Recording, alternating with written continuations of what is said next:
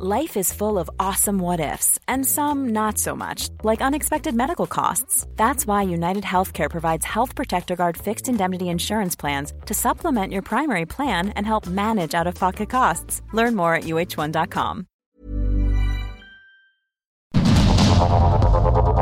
Heraldo Media Group presenta Sergio Sarmiento y Lupita Juárez. Información veraz y oportuna con un toque personal y humano. Por el Heraldo Radio, donde la H suena y ahora también se escucha.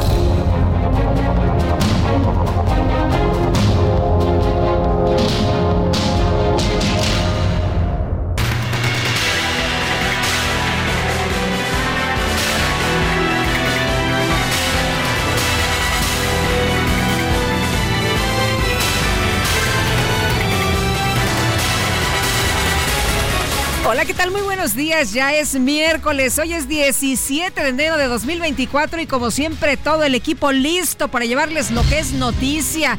Es miércoles, mitad de semana, así que ánimo, ánimo para quienes están como que se quieren echar para atrás, como que se quieren echar para adelante, pues hay que darle con todo y vámonos con la información y le tengo este resumen de lo más importante.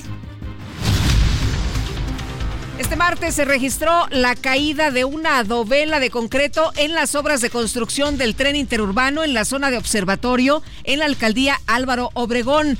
Afortunadamente no se reportaron personas heridas, pero varios vehículos quedaron destruidos. No sé si usted vio las imágenes del Heraldo Televisión.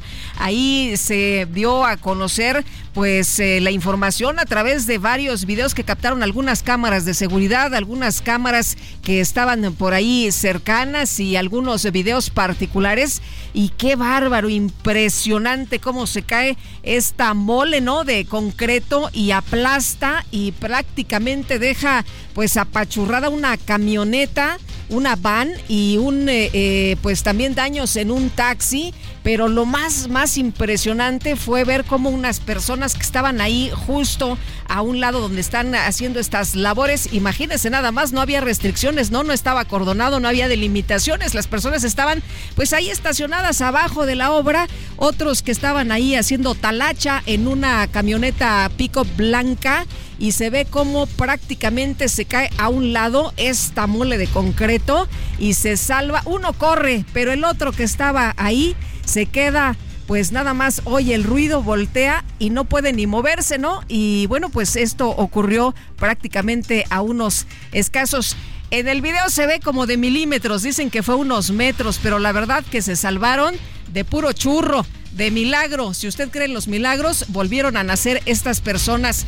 Bueno, y la Secretaría de Obras y Servicios de la Ciudad de México explicó que el incidente se debió al fallo de una grúa que transportaba la dovela sobre el viaducto del tren interurbano.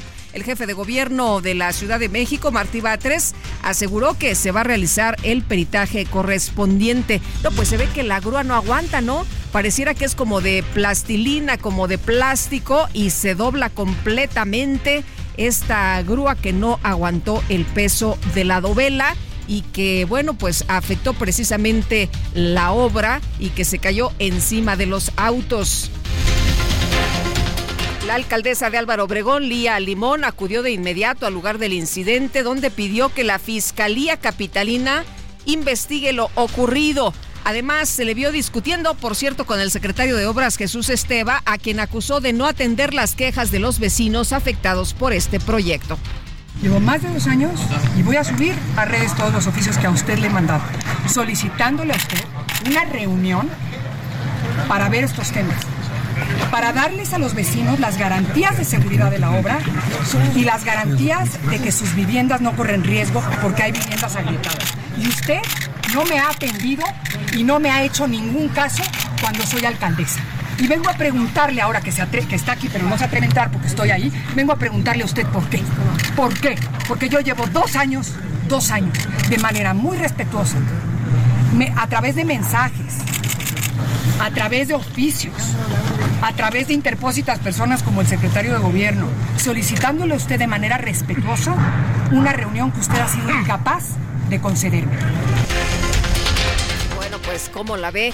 Y a través de X, la precandidata presidencial de la Alianza Fuerza y Corazón por México, Xochitl Galvez, cuestionó si la ex jefa de gobierno Claudia Sheinbaum fue quien contrató a la empresa responsable de este incidente. El dirigente nacional del PAN, Marco Cortés, aseguró que a Morena se le está cayendo a pedazos todo el país. Denunció que su corrupción, incapacidad y ocurrencias ponen en riesgo la vida de los mexicanos. Tanto, Santiago Taboada, el precandidato de la alianza opositora a la jefatura de gobierno, anunció que va a interponer una denuncia penal contra quien resulte responsable de este caso. Muy buenas tardes, estamos aquí en Observatorio, en una de las escenas que no deberíamos estar viendo en una ciudad que se cae a pedazos. Ya se les cayó el metro, hoy se les cayó y se les colapsó una estructura del tren interurbano. Esto no puede seguir así. Esto es el reflejo del mal gobierno de Morena, de que las cosas en este gobierno están patas para arriba. No lo vamos a permitir y a esta ciudad le urge un cambio. Bueno, y a través de redes sociales, el secretario de Gobierno de la Ciudad de México, Ricardo Ruiz, llamó a no hacer uso electoral del colapso registrado en las obras del tren interurbano. Organizaciones como el Frente Cívico Nacional y Sí por México convocaron a una nueva marcha por la democracia. Esto será el próximo 18 de febrero del Monumento a la Revolución al Zócalo Capitalino. El expresidente del INE, Lorenzo Córdoba, y esto es lo que ha llamado muchísimo la atención y el señalamiento ¿no? de eh, Morena y algunos actores políticos, será el único orador en la movilización. La Comisión de Quejas y Denuncias del INE ordenó al gobernador de Nuevo León, Samuel García, borrar de sus redes sociales el video en el que expresa su respaldo al diputado Jorge Álvarez Maínez como precandidato presidencial de Movimiento Ciudadano debido a que vulnera los principios de neutralidad e imparcialidad. Y Álvarez Maínez solicitó al Instituto Nacional Electoral que revise el formato de los debates de la contienda por la presidencia de la República y propuso que no sean tres. ¿Se acuerda que hay tres programados? Uno en mayo y dos en abril. Bueno, dice Álvarez Maínez, oigan, mejor que sean cada semana. En estos días nos hemos enterado de que el Instituto Nacional Electoral pretende organizar tres debates entre quienes contenderemos por la presidencia de la República. Estos debates se realizarían el 7 y el 28 de abril y el 19 de mayo. Precisamente hoy estamos acudiendo ante el INE para exigir que haya un debate por semana, que sean muchos más los debates de ideas, propuestas y causas que tengamos quienes aspiramos a dirigir este país. Bueno, y en un video, por cierto, hablando ya de los debates, Xochitl Galvez retó a la aspirante presidencial de Morena, Claudia Sheinbaum, a debatir esta semana, una vez que ya le dieron permiso para hacerlo. A ver, Claudia, si ya te dieron permiso, te reto un debate este miércoles o jueves para hablar de seguridad, salud y corrupción. Estoy segura que a los mexicanos les encantaría y a mí también. Sería padrísimo, ¿no? Hubo respuesta, ¿no? Claudia Sheinbaum advirtió a Xochitl Galvez que sus provocaciones no la van a hacer crecer en las encuestas. ¿Cuál es su opinión de que Xochitl le invita a debatir este, el miércoles o jueves? ¿Qué le responde? Pues primero que no por mucho madrugar amanece más temprano y que no por mucho provocar se crecen las encuestas.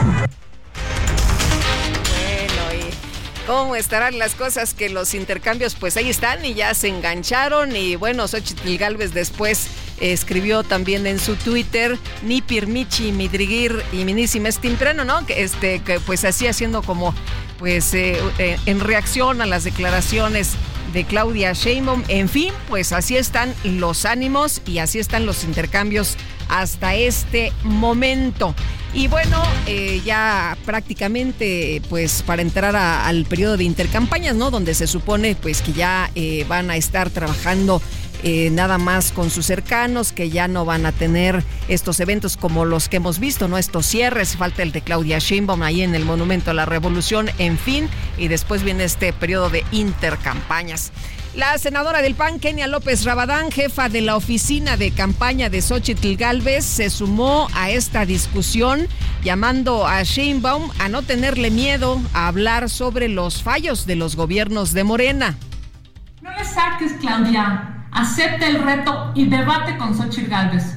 ¿Por qué te da miedo hablar de un millón de muertos en este gobierno de Morena? ¿Por qué te da miedo hablar de la corrupción de los hijos de López Obrador? porque te da miedo hablar de la caída del tren interurbano. Todo México está deseoso de verlas, debatir y fijar posición. No le saques, acepta el reto y debate con Xochitl Gálvez. Bueno, se metió Kenia López y luego también Tatiana Cloutier, que es la portavoz de la banderada morenista. Aseguró que Xochitl Galvez se quiere subir al primer grado, poniéndose al tú por tú con Claudia Sheinbaum. No dejas de sorprender, Xochitl. Ahora, después de que nadie te hace caso, te quieres subir al primer grado. Y te quieres subir al primer grado poniéndote al tú por tú con Claudia. No son iguales, la neta que no. ¿Y quieres hablar de temas espinosos? Claro que hablemos de temas espinosos. Dinos qué onda con tu casa. Y una cosa que la verdad me parece inaceptable es que una mujer, una mujer que quiere gobernar un país en donde la mayoría somos mujeres, empiece a denostar a otra mujer. La neta es que yo creo que a la que no le dan permiso, o por lo menos le indican qué hacer, es a ti. Bueno, pues, ¿qué le parece? Ahí todo mundo ya subido en estos temas y también señalaban a Tatiana Cloutier y le decían la señora, no sé, ¿no? Que en una entrevista, pues a varios de los cuestionamientos respondió, no sé. En fin, así, así está el panorama. El líder nacional del PAN, Marco Cortés, informó que el diputado federal Enrique Godínez, escuche usted, fue levantado en Michoacán. Horas después fue liberado pero le quitaron su camioneta que bueno, pues ya a estas alturas hizo uno eh, las cosas materiales igual y se repone, no es nuestro consuelo, por lo pronto lo dejaron libre y lo dejaron vivo. Esto por allá en el estado de Michoacán. Por cierto que hoy le recomiendo una columna que se publica en el Heraldo de México. La escribe precisamente Jorge Romero Herrera, que es nuestro articulista invitado, y habla precisamente de la situación de la violencia, la falta de estrategia de seguridad para resguardar a los candidatos y hace un llamado al presidente de la República para que se atienda este tema. La inacción ante la violencia impacta el proceso electoral, así se titula, vale mucho la pena. Le sugiero que la lea esta mañana. Y bueno, por otra parte, Mario Delgado, el presidente nacional de Morena, aseguró que su partido no ve necesario instrumentar un esquema de seguridad especial para sus candidatos. Primero el tema de, inseguridad, eh, hasta donde tenemos conocimiento, no habrá, digamos, un operativo especial en las campañas para los candidatos y candidatas. Qué bueno que se liberó al, diputado, pero vamos a nosotros estar siempre en comunicación como lo hacemos ahora con el gobierno eh, de la República, pero es, digamos, la política de seguridad en general. Seguramente para la jornada electoral habrá un operativo como ocurre en cada eh, elección, cada día de la elección, pero la Fiscalía General de Michoacán aseguraron un taller de blindaje artesanal para vehículos del crimen organizado ubicado en el municipio de La Huacana juez de control vinculó a proceso a Luis Antonio Yepes Cervantes, el Monedas, hijo de José Antonio Yepes Ortiz, el Marro, líder del cártel de Santa Rosa de Lima. Y un grupo de mujeres de la comunidad eh, Tari, esto en el estado de Jalisco, pidió a Nemesio Oceguera, el Mencho, líder del cártel Jalisco Nueva Generación. Escuche usted que le corte la cabeza a su jefe de plaza en el norte del estado por los abusos en contra de la población. Dicen que están hartos, pero no le piden a las autoridades, es lo que llama la atención. No le piden al presidente, a la Guardia Nacional, no, se lo piden a Nemesio Oceguera, líder del cártel de Jalisco Nueva Generación. Vamos a escuchar. Nunca en la vida histórica de nuestros municipios jaliscienses del norte no nos habíamos sentido tan inseguros, tan impotentes, tan desprotegidos hasta que llegó este hijo de puta que tiene de, que tiene de encargado en nuestra zona. Ante esta situación tan atroz, le queremos pedir a usted nuestro regalo de Año Nuevo. Nos quite este vulgar ratero, bandido, llamado El Rojo, o a quien esté a cargo de la zona norte. Córtale la cabeza, mata al bandido este. Bueno, pues, ¿qué le parece? Y las autoridades de Quintana Roo detuvieron a Nelson Enrique Bautista Arreatiga, alias El Poporro, originario de Colombia, identificado como el principal coordinador de tráfico de migrantes desde ese país hacia los Estados Unidos. En el marco del sexto aniversario de la Ley General de Materia de Desaparición Forzada, Movimiento por Nuestros Desaparecidos en México denunció que el gobierno federal lleva a cabo un desmantelamiento de los organismos de búsqueda de personas. Y a través de un comunicado, la Secretaría de Gobernación aseguró que la Comisión Nacional de Búsqueda se ha fortalecido. Pues por una parte eh, denuncian este desmantelamiento, eh, las eh, pues personas que están buscando a sus seres queridos, estas organizaciones, mientras que la Secretaría de Gobernación dice, nombre al contrario, se ha fortalecido la Comisión Nacional de Búsqueda a través de la reorganización de sus procesos de trabajo con el objetivo de servir más y mejor a las familias afectadas. Colegio de Abogados de México, la Asociación Nacional de Abogados de Empresas y la Barra Mexicana de Colegio de Abogados advierten que el encargado de despacho de la Fiscalía General de la Ciudad de México, Ulises Lara, pues no cumple con los requisitos de antigüedad de la cédula y título profesional, ni la experiencia jurídica y de procuración de justicia de cinco años para estar al frente de la dependencia. Dicen, ya no digamos como fiscal, sino como encargado de despacho. Eh, tiene el título, bueno, pues ese a lo mejor eh, se lo validan, pero dicen que hay, eh, si falta uno de los dos requisitos, y en este caso sería el de los años, la experiencia, el requisito de antigüedad, pues ahí sí no los cumple y que no podría estar ni como encargado de despacho diputados federales del PAN, Saúl Telles Hernández y Miguel Rodarte, presentaron una denuncia ante la Fiscalía General de la República en contra de Gonzalo López Beltrán. ¿Le suena Gonzalo López Beltrán?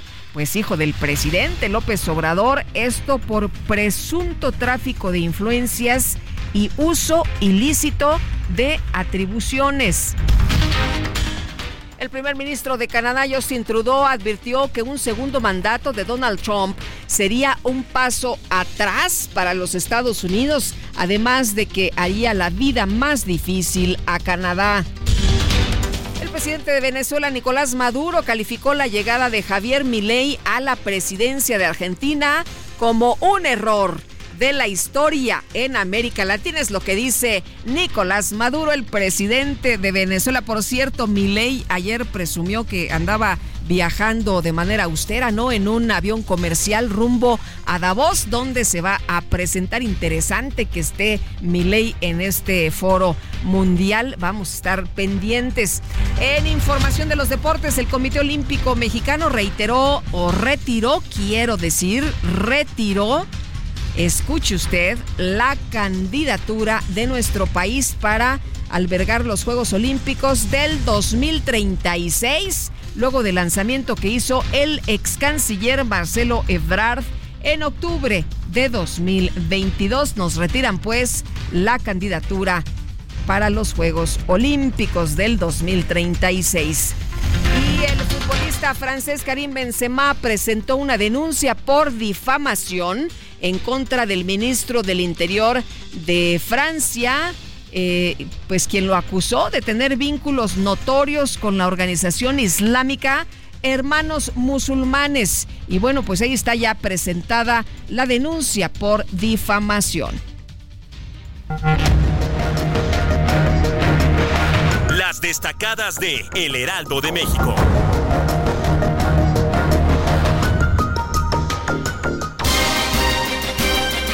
Querido Itzel González, qué gusto saludarte esta mañana. No sé si ya viste la foto que nos envió Sergio ahí saludando a Milei.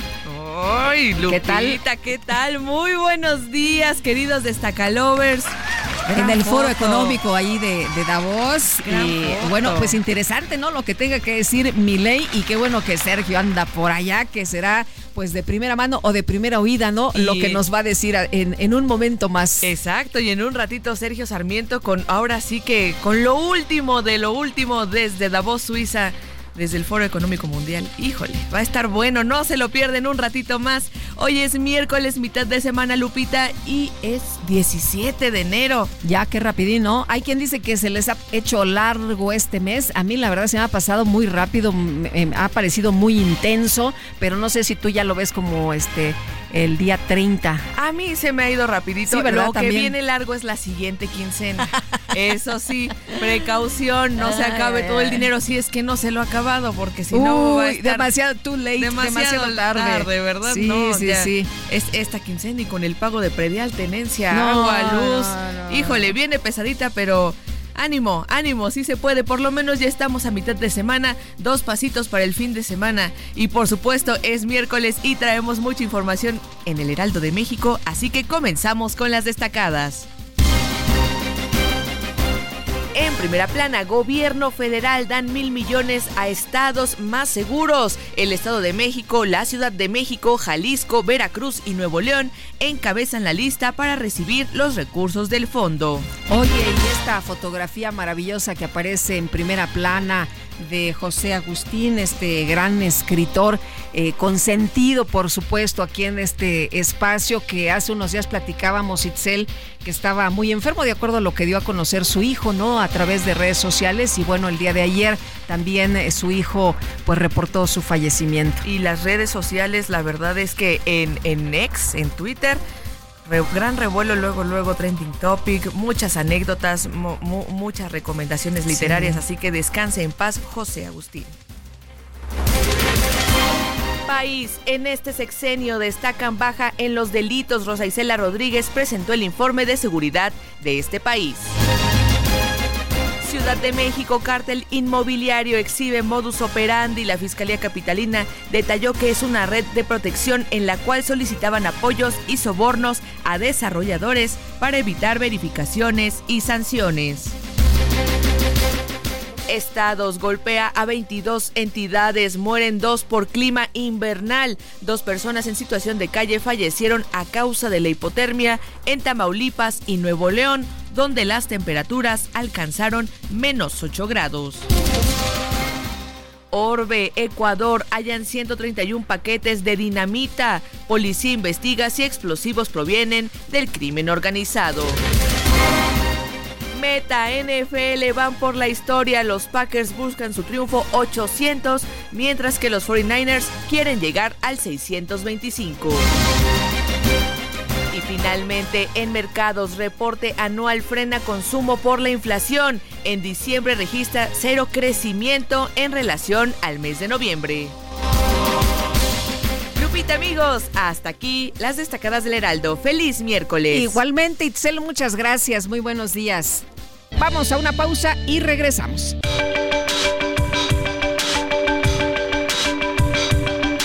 Sergio Sarmiento y Lupita Juárez quieren conocer tu opinión, tus comentarios o simplemente envía un saludo para ser más cálida esta mañana. Envía tus mensajes al WhatsApp 55 20 10 96 47.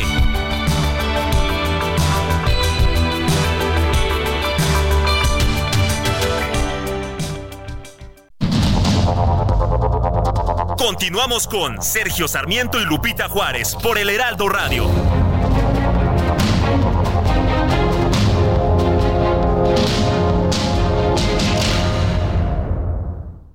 Ya se acerca Expo Mueble Internacional. Acompáñanos del 14 al 17 de febrero e inspírate con su amplia variedad de muebles de estilo residencial, de oficina, para hotelería, colchones, decoración, mobiliario infantil en más de 500 empresas expositoras. Más información en www.expomuebleinternacional.com.mx. Día como hoy, en 1962, nació el director, guionista y productor de cine mexicano Luis Estrada.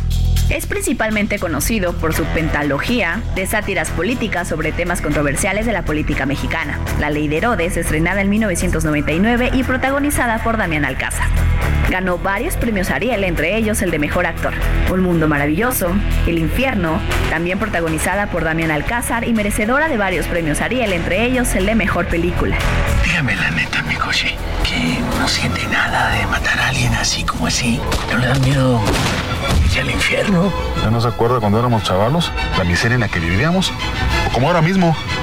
Me cae que esta vida es el cabrón infierno. La dictadura perfecta fue nominada a Mejor Película Iberoamericana en los Goya, perdiendo contra la Argentina Relatos Salvajes y Que Viva México. Originalmente se iba a estrenar en Netflix en 2022, sin embargo, Estrada compró los derechos y la plataforma ya no pudo proyectar la película.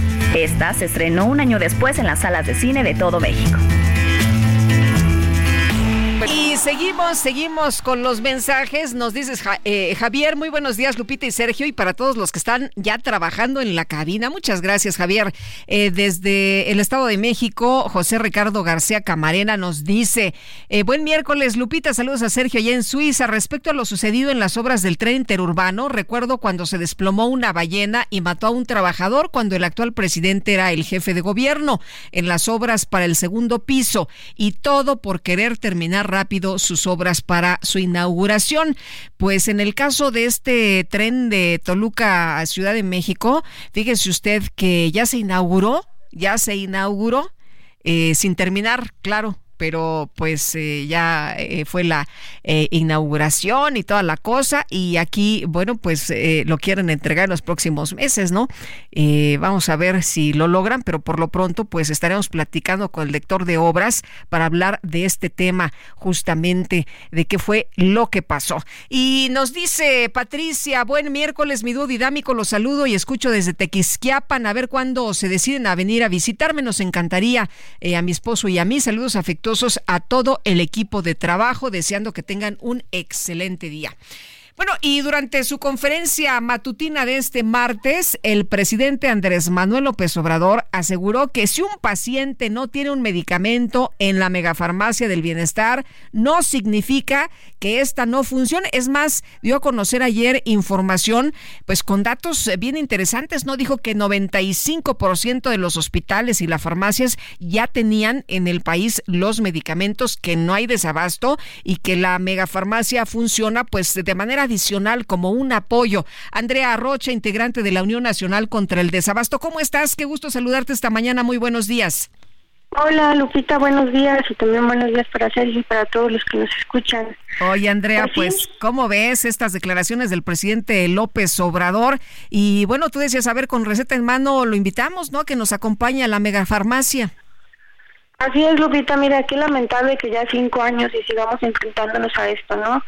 Nosotros, eh, ayer lo, mencioné y lo menciono nuevamente, nosotros exhortamos a que vayamos juntos a la mega farmacia, estamos dispuestos 100 pacientes a que puedan venir con recetas pues en mano y con recetas recientes, ¿no? Podamos, que quien nos acompañe a la mega farmacia, podamos invitar nosotros a estos 100 pacientes, también invitar a los medios de comunicación y que vayamos a la, a, a la megafarmacia para constatar que efectivamente nuestra lista de medicamentos esté ahí. ¿Por qué razón lo digo? Porque ya lamentablemente pues se, le va a acabar el sexenio y sigue diciendo mentiras. Nosotros nunca hemos mentido. Y pues bueno, comprobar que efectivamente los medicamentos estén estén ahí. Yo ayer le, lancé el reto y hoy se lo vuelvo a lanzar. Ojalá y nos acompañe y si los medicamentos están ahí, de verdad yo he recorrido todos los estados de la República y como lo como lo dije, yo personalmente pediría disculpas públicas y me retiro de esta defensa, pero si no hay que renuncie el que renuncie porque no es justo. Se han perdido vidas humanas de niñas, de niños, de pacientes, ¿no?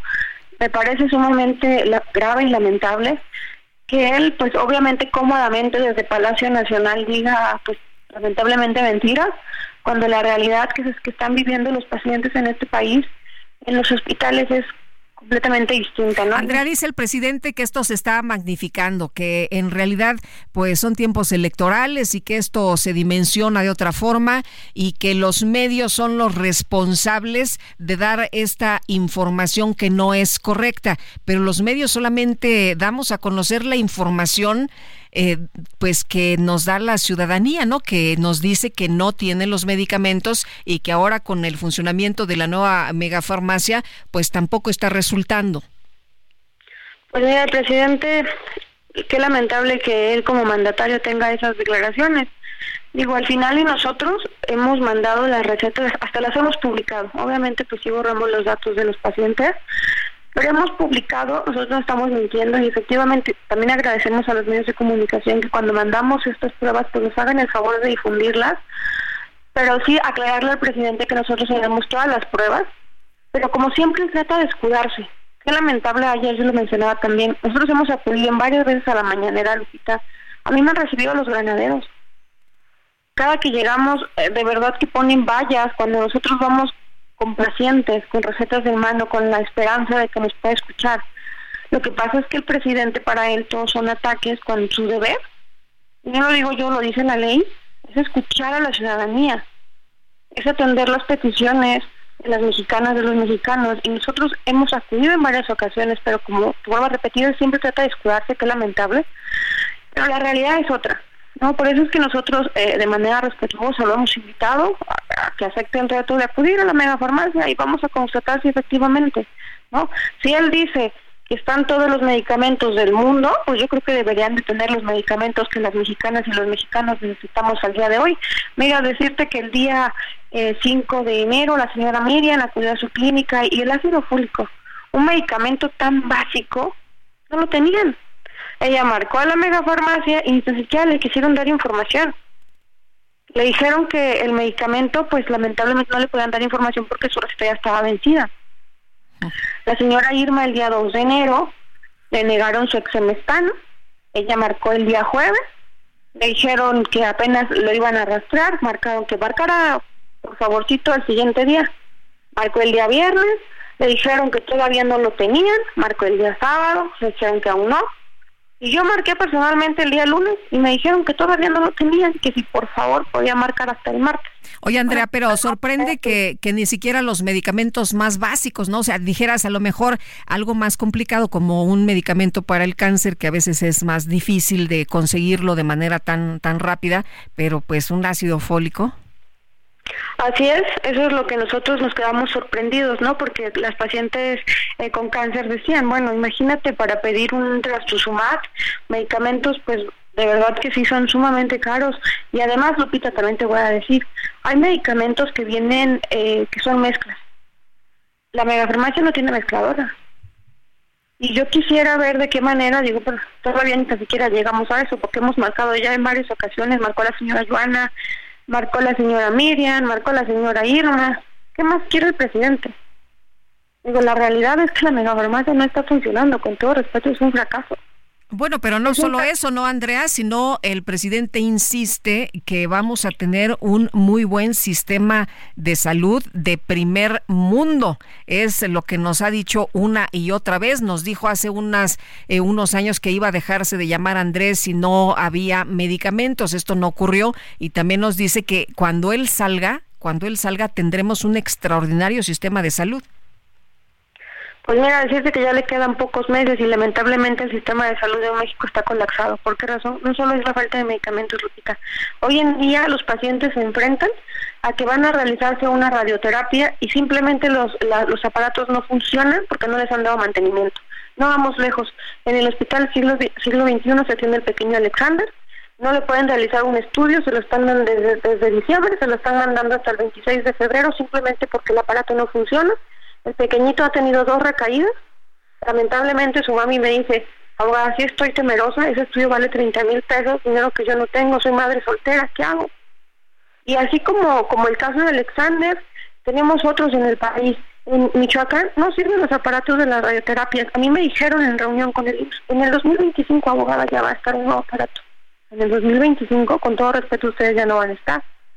En Querétaro solamente funciona uno, en Guadalajara solamente funciona uno, y bueno, Así en todos los estados de, la República, hoy en día también los aparatos con los que se realizan los estudios no funcionan por falta de mantenimiento.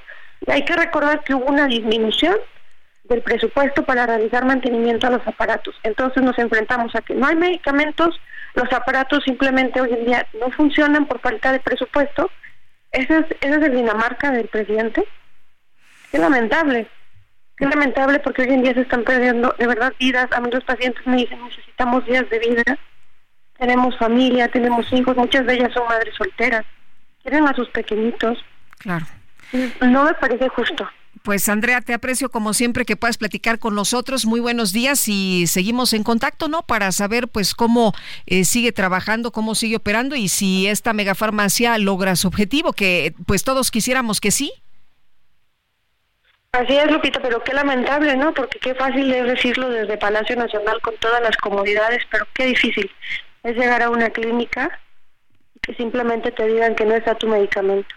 Y te adelanto, nosotros, si el presidente me acepta el reto, pero más allá de eso, también vamos a ir a manifestarnos con nuestras recetas en mano de la megafarmacia. Muy bien. Tomamos nota. ¿Cuándo sería esto?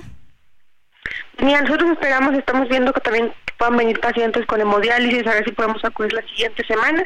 Lo hemos eh, postergado un poquito precisamente con eso. Por eso, ¿por qué razón? Porque pues ellos tres días en el hospital, tres días en su casa, entonces estamos viendo precisamente las fechas también para que ellos puedan acudir.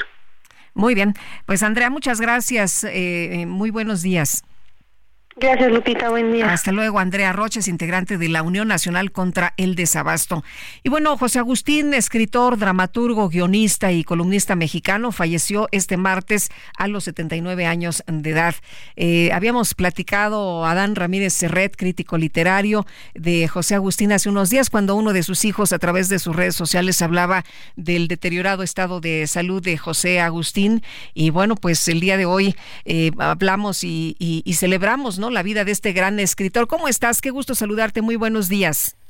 Hola Lupita, muy buenos días. Sí, en efecto, hace unas semanas estábamos hablando de que tenía problemas de salud, que estaba muy grave José Agustín, y ayer ya recibimos la terrible noticia que había fallecido un autor, Lupita, muy, muy querido en la literatura mexicana y creo que tiene el homenaje más profundo que puede tener cualquier autor y es el haber sido muy leído. Creo que pocos autores, Lupita, han sido de tanta influencia, no solo en el ejercicio de seguir un estilo, de, eh, de saber que se puede escribir sobre otras cosas, sino que haya influenciado en tantas autoras y en tantos autores. Creo que José Agustín, a partir de esta horizontalidad de su literatura, de tener, eh, eh, incluir temas que parecía que no se podían tocar, como el rock, como también eh, las relaciones amorosas, a veces furtivas, a veces profundas, con un gran sentido del humor y quitándole sobre todo, Lupita, una, una actitud hierática, una actitud dura a la literatura, ¿no? Había grandes escritores en México, sin duda para los sesentas, pero muchísimos dentro de un purismo, de una gran literatura que hacía muy difícil el acceso para muchas personas y José Agustín fue la persona que le quitó este carácter sacro a la literatura, por decirlo de alguna forma mexicana, y la acercó a muchísima gente. Eh, Adán, eh, seguido por muchos jóvenes, ¿no? Por muchos chavos, y eso que pues era de la época de la onda. Exacto.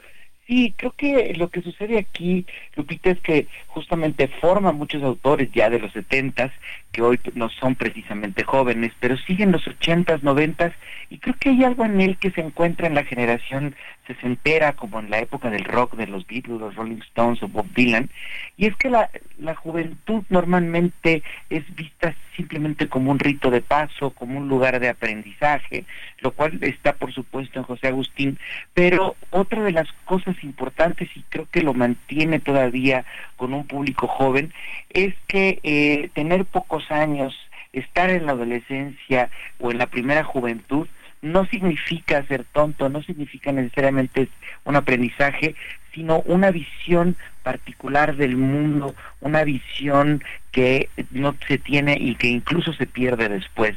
Entonces creo que eso tiene José Agustín en novelas en específico como La tumba o de perfil, donde la juventud es un atributo más que simplemente un rito de paso o eh, un lugar que de, de solo aprendizaje. Oye, Adán, ¿y cómo eh, para quienes no lo conocen todavía? Ayer las redes sociales inundadas con muchos mensajes, eh, de verdad, eh, mucha gente que pues lamenta el fallecimiento de este gran escritor, muchos jóvenes expresándolo, pero para quienes no lo conocen, ¿por dónde sugieres que empiece una lectura de José Agustín? Yo pienso que tiene tres grandes novelas de perfil que es su segunda novela escrita a los veintipocos años. Es una novela de fundación, una novela de descubrimiento del sexo. Creo que esa es una de las cosas muy importantes en, en José Agustín, una desacralización de las propias relaciones sexuales de perfil. Me encanta. También se está haciendo tarde. Es una novela apasionante, es una novela divertida y es de estas obras que no puedes soltar porque esta cosa, bueno, se está haciendo tarde, se lleva a cabo dentro de la novela, de que todo el tiempo hay una huida, de que todo el tiempo sientes que ya va a acabar el capítulo y sigue y sigue, entonces eso me encanta, y otras sin duda ciudades desiertas. Es una novela muy eh, eh, consolidada, un José Agustín dueño de un gran sentido del humor y también con cosas muy importantes de la sociedad mexicana como el clasismo que impera en nuestras letras y también en nuestra sociedad con nuestras ascendencias, ¿no? Si tienes ascendencia europea, si no tienes, que escondemos, que no, cosas muy interesantes que plantea José Agustín en estas tres obras en particular. Muy bien, pues eh, Adán Ramírez Serret, muchas gracias como siempre por platicar con nosotros. Oye, y algunos de sus libros, eh, eh, pues hechos película, ¿no? Como aquel de Me estás matando Susana con Gael García. Exacto, también ha sido llevado al cine, Me estás matando Susana con Gael García, que está basado en eh, ciudades desiertas. Él trabajó mucho en el cine, José Agustín, incluso dirigió una película en donde una de las actrices es Angélica María, él tuvo una presencia allí como buen eh, eh, personaje de la contracultura, estuvo en el rock, estuvo en los guiones cinematográficos, una persona muy viva desde la literatura siempre. Muy bien, pues Adán, muchas gracias como siempre, que tengas un extraordinario día. Eh, eh, igualmente, Lupita, eh, eh, in memoriam de José Agustín, un abrazo fuerte a su familia y hay que seguir leyendo a ese escritor maravilloso. Muy bien, pues tomamos nota. Muchas gracias, un abrazo. Abrazo grande, Lupita. Hasta luego.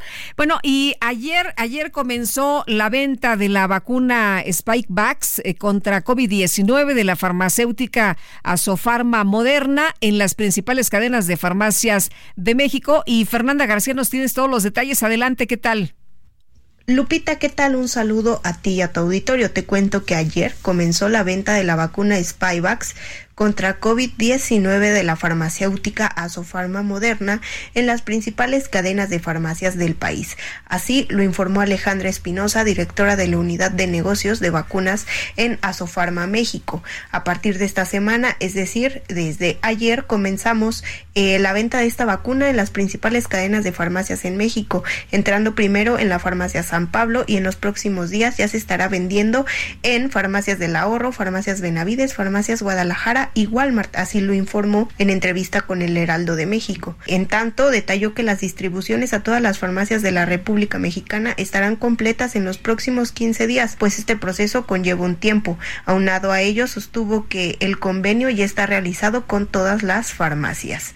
También nos comentó que ayer el estado de Jalisco recibió las primeras 10.000 dosis de las 50.000 vacunas que compraron y estuvo presente el secretario de salud de la entidad, Fernando Petersen, para recibir el camión que llevó a la red fría y entonces confirmó que ya esta vacuna está a nivel nacional. La vocera de la farmacéutica hizo hincapié en que fue desde la semana pasada cuando oficialmente comenzó la venta de la vacuna, sin embargo, solo se estaba vendiendo en hospitales y centros de vacunación privados. Y respecto al precio del biológico, dijo que al igual que la vacuna Pfizer, los precios de esta vacuna van a ser definidos por cada farmacia, pero seguramente tendrán un costo competitivo con lo que hoy en día se conoce en el mercado. Y bueno, Espinosa apuntó que la farmacéutica cuenta con los biológicos suficientes para las necesidades del canal de farmacias y del canal de médicos y que no tendrán problemas con seguir trayendo estas vacunas a México, pues depende de las necesidades de cada farmacia y de la demanda. Es la información que te tengo, Lupita. Hasta luego. Hasta luego, Fernanda. Muchas gracias por este reporte. Bueno, ya disponible esta vacuna de Moderna en las principales cadenas de farmacias del país. Y vamos ahora con lo que dijo el presidente Andrés Manuel López Obrador, que esta mañana pues ha dicho muchas cosas, ¿no? Pero entre otras, fíjese usted que el presidente López Obrador de lo primero que habló en su mañanera fue del fallecimiento del escritor José Agustín registrado ayer en Cuautla, Morelos. Vamos a escuchar. Lamentamos mucho el fallecimiento del gran escritor José Agustín. Para los jóvenes son muy recomendables sus textos porque mezclaba eh, José Agustín la parte cultural con la política y escribía para jóvenes. También sus textos que llamó la tragicomedia mexicana son de lectura obligada para comprender cómo eh, funcionaba el régimen autoritario y la corrupción que imperaba. Son textos muy buenos. Y un abrazo a sus familiares, a sus amigos. Un gran, gran escritor mexicano. Yo me quedo con la tragicomedia mexicana. Bueno, yo me quedo con la tragicomedia mexicana y recomiendo a los jóvenes leer a José Agustín. Nosotros tenemos que hacer una pausa, pero regresamos de inmediato a la invitación para que se quede con nosotros y que nos marque, por supuesto, nos deje sus comentarios en el 55 2010 96 47, que es nuestro número de WhatsApp. Le repito con más calmita. Bueno, 55 2010 96 47. Regresamos.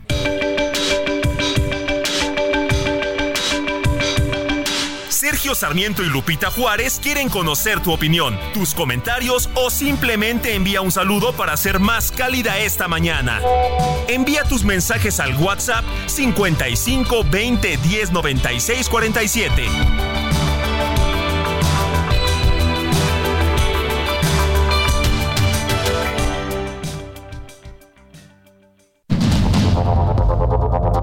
Continuamos con Sergio Sarmiento y Lupita Juárez por el Heraldo Radio.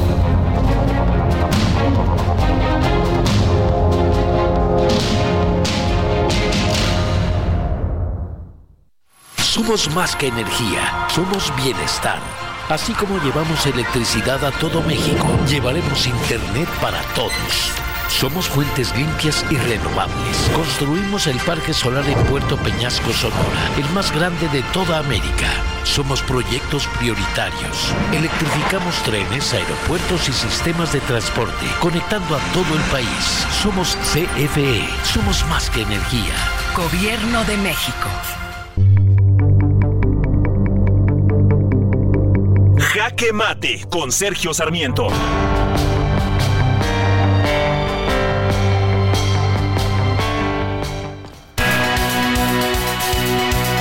Enlazamos directamente hasta el Foro Económico de Davos con Sergio Sarmiento esta mañana que tiene mucho que comentar.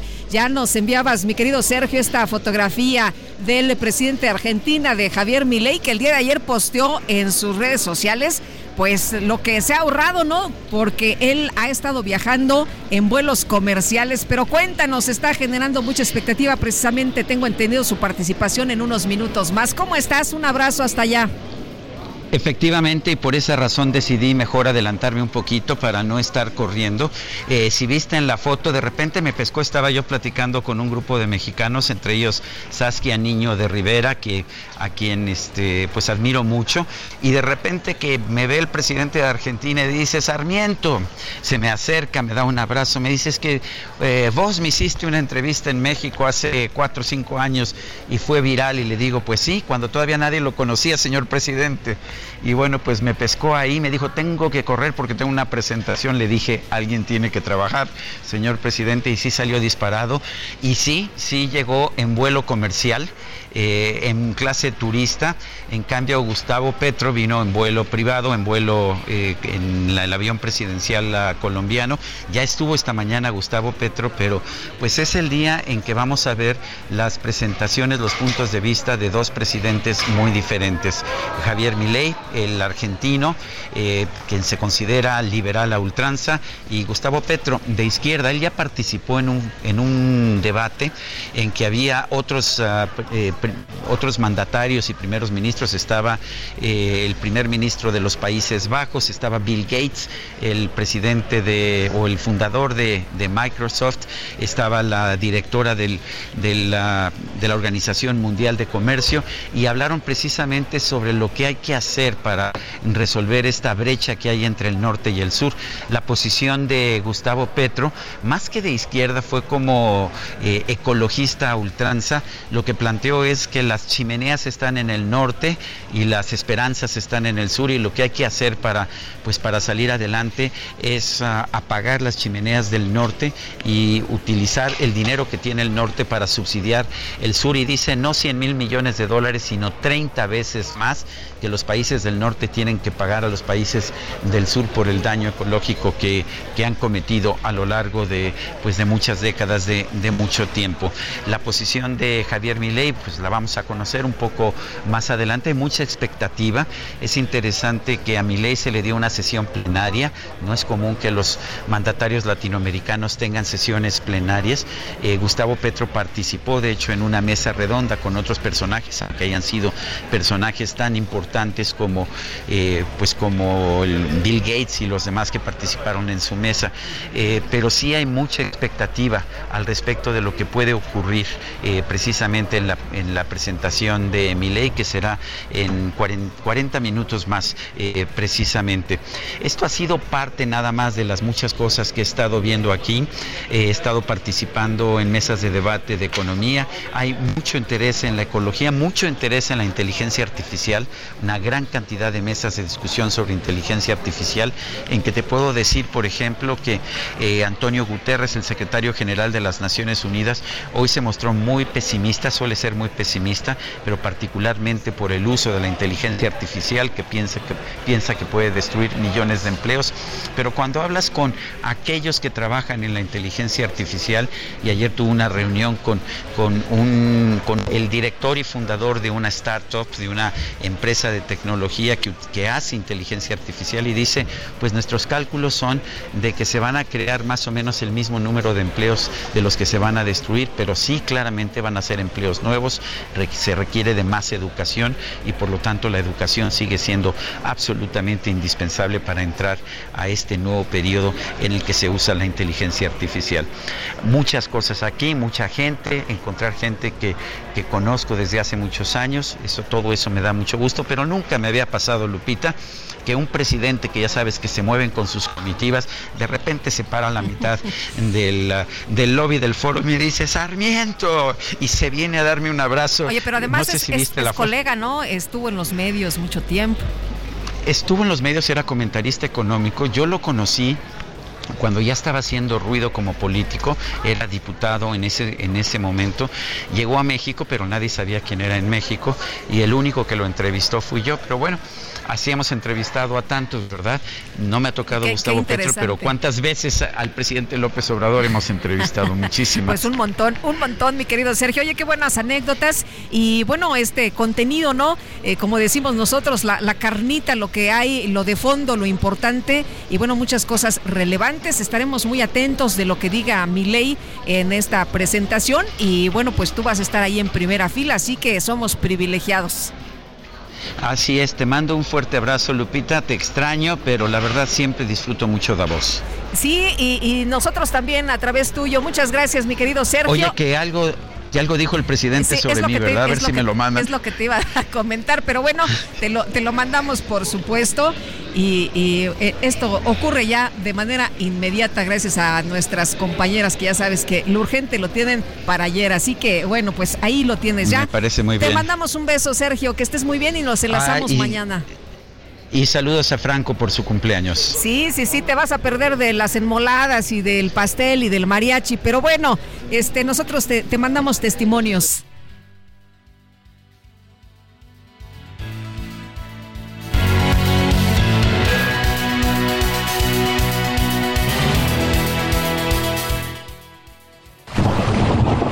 El pronóstico del tiempo con Sergio Sarmiento y Lupita Juárez.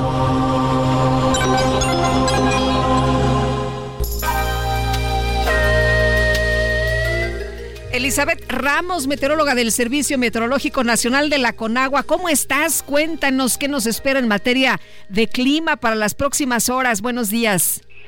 Muy buenos días, Lupita, amable auditorio. Claro que sí.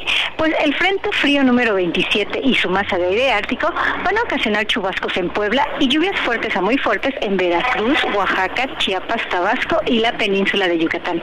Así como evento de norte con rachas de 80 a 100 kilómetros por hora en costas de Veracruz, Istmo y Golfo de Tehuantepec.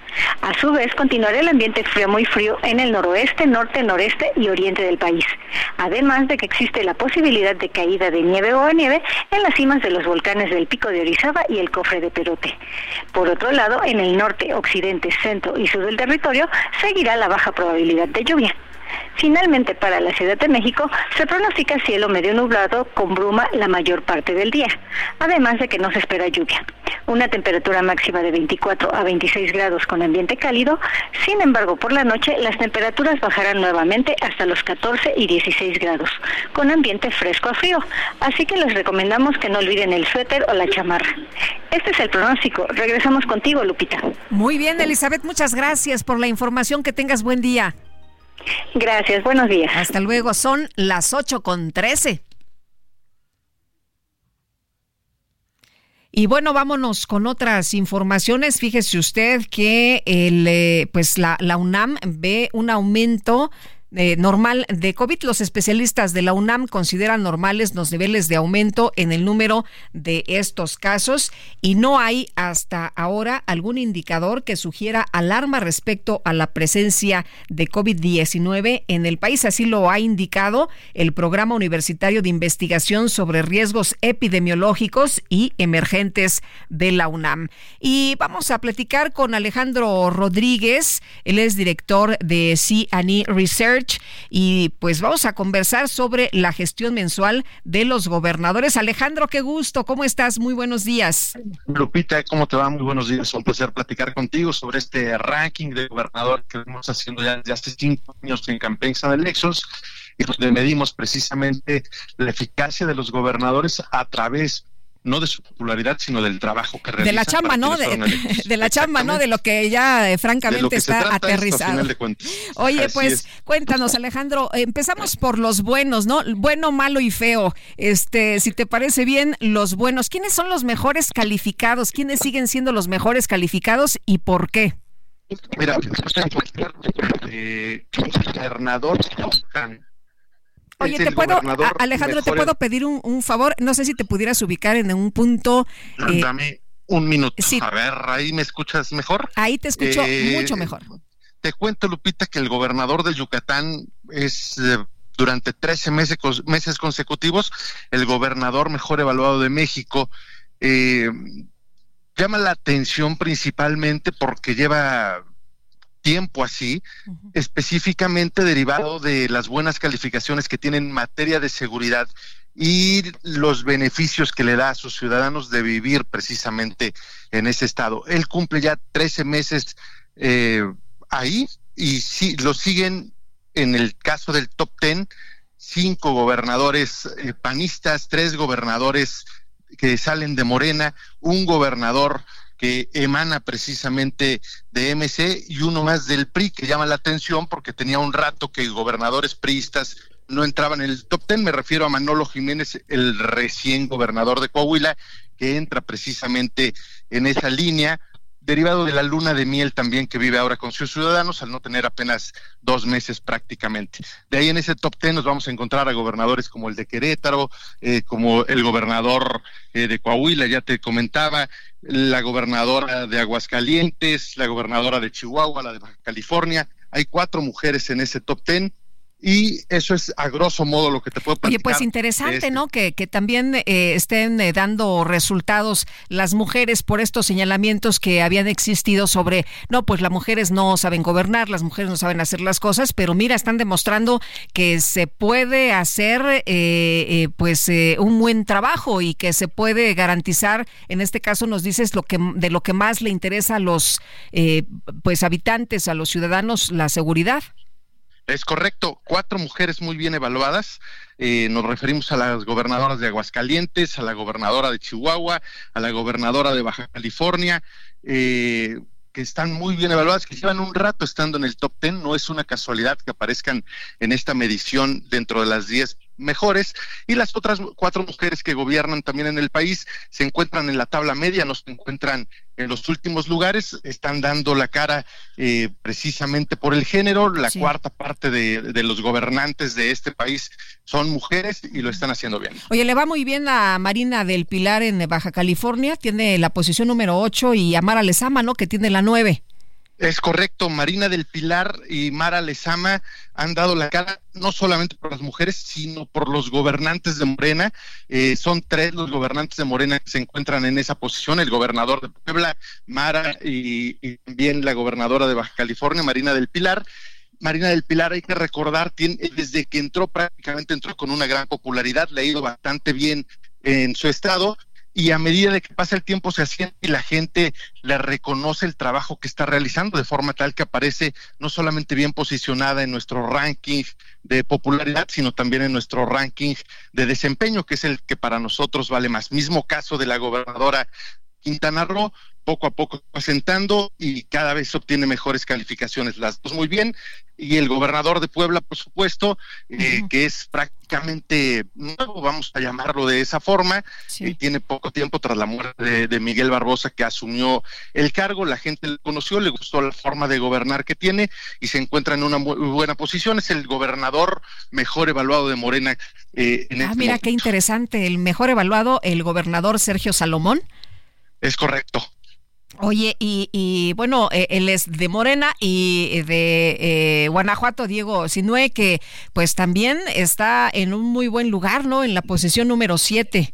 Así es, y fíjate, Diego, si no es su mejor calificación por obvias razones y, y lo debe entender tu auditorio, tú no es el tema eh, de la seguridad, la seguridad se encuentra en la tabla media, eh, pero tiene calificaciones muy buenas en lo que refiere al trabajo que realiza para superar la pobreza de sus habitantes y a la creación de empleo. Es ahí donde tiene las calificaciones mayores y se encuentra en el top 3 del país. Eso hace que nuestra evaluación final, al promediar todos los atributos que son los que buscamos tengan los gobernantes, aparezca muy bien evaluado y aparezca dentro de este top 10, no solamente en esta ocasión, sino en muchas ocasiones anteriores, Lupita. Alejandro, ¿cómo se hace esta evaluación? Le pregunta a la ciudadanía sobre estos temas de seguridad, salud, trabajo, empleo.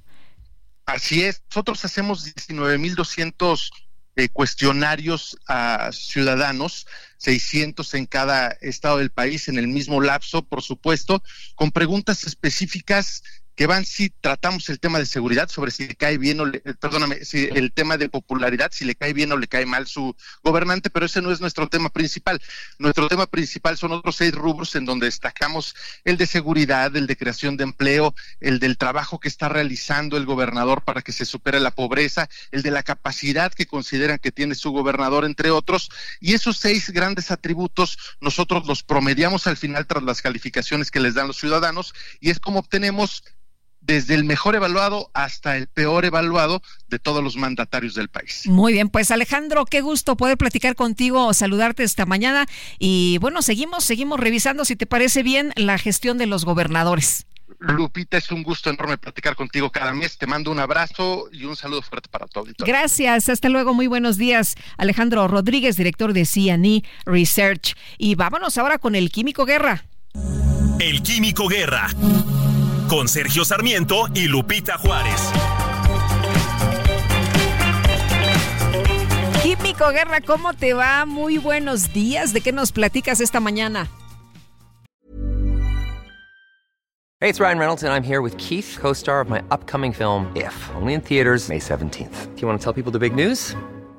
All right, I'll do it. Sign up now and you'll get unlimited for $15 a month in six months of Paramount Plus Essential Plan on us. Mintmobile.com slash switch. Upfront payment of $45 equivalent to $15 per month. Unlimited over 40 gigabytes per month. Face lower speeds. Videos at 480p. Active Mint customers by 531.24 get six months of Paramount Plus Essential Plan. Auto renews after six months. Offer ends May 31st, 2024. Separate Paramount Plus registration required. Terms and conditions apply if rated PG.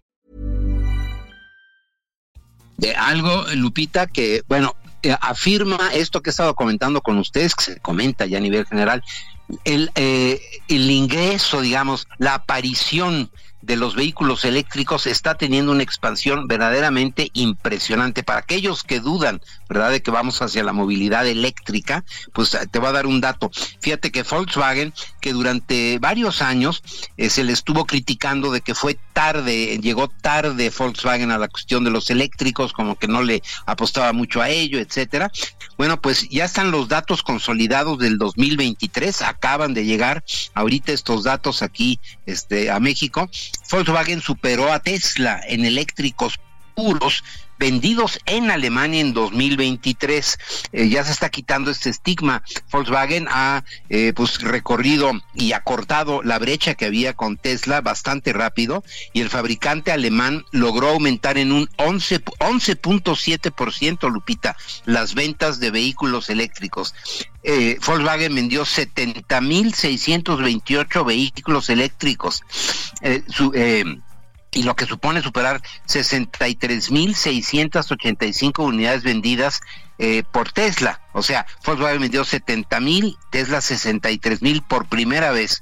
A Volkswagen, Volkswagen logró aumentar el 11.7%, eh, el 11.7% como te decía, y sin embargo, si juntamos todas las marcas propiedad de Volkswagen, ¿verdad? Que son eh, pues Porsche, nada más ni nada menos, es este Audi, Seat, Skoda, eh, son eh, 30.600 unidades las que se vendieron en su conjunto. Esto está cambiando completamente el mercado alemán porque además, imagínate Lupita, al haber este aumento en el eh, número de vehículos eléctricos, está aumentando paralelamente el número de estaciones de carga ya homologadas. Afortunadamente la industria ya cayó en razón y no necesitas un cargador específico para Tesla, otro para Volkswagen, otro para eh, Ford, para BID, etcétera, sino que ya se están uniformando para aligerarle ¿no? al eh, consumidor la cuestión de la carga. Pero este es un hito muy importante porque significa que se está logrando una competencia sana entre los diferentes fabricantes. los dos más grandes del mundo siguen siendo Tesla y BID, BYD. Be Your Dreams, ya te comenté que me encantó el nombre porque es un nombre que nadie le, hubiera puesto un coche, ¿no? Realiza tus sueños, se llama esta, marca china que ya está en México, BYD.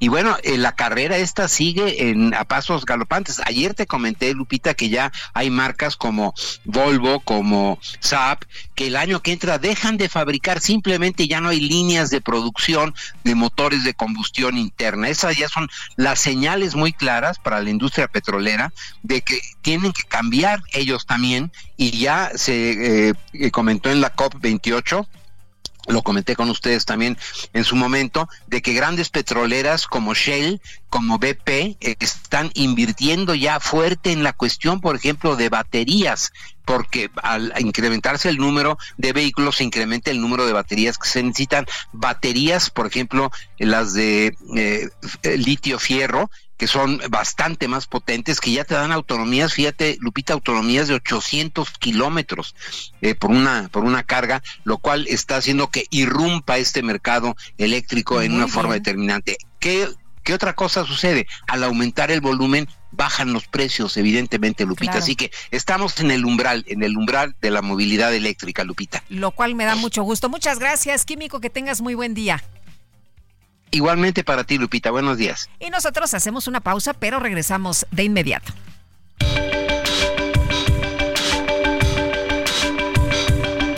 Sergio Sarmiento y Lupita Juárez quieren conocer tu opinión, tus comentarios o simplemente envía un saludo para ser más cálida esta mañana. Envía tus mensajes al WhatsApp 55 20 10 96 47.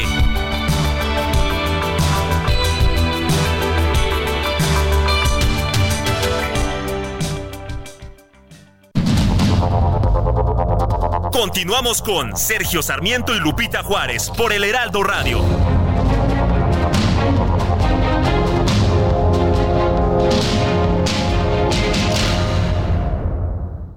Y vámonos a los mensajes. Lupita, buenos días. Pero como buena Fifi, también comenta los mensajes que no están de acuerdo con ustedes. Armando García, don Armando, comentamos todos los mensajes aquí, por supuesto, así como el que usted nos está mandando en este momento. Eh, si usted quiere mandar algún mensaje eh, con otro tipo de contenido, con alguna opinión, un comentario, lo puede hacer y aquí lo leemos. Eh, buenos días, hola Lupita, soy Oralia Mojica. Creo que solo es este país, dice, solo en este país lo que pasa. ¿Con qué dinero se compraron las medicinas de la megafarmacia? Con el nuestro. Entonces, ¿con qué derecho este señor hasta de eso se ha adueñado? ¿Qué nos pasa o qué le pasa a él, mejor dicho? Gracias y muchos saludos. Bueno, ya son las 8 de la mañana con 33 minutos. Expo Mueble Internacional, la feria líder de muebles y decoración, presenta.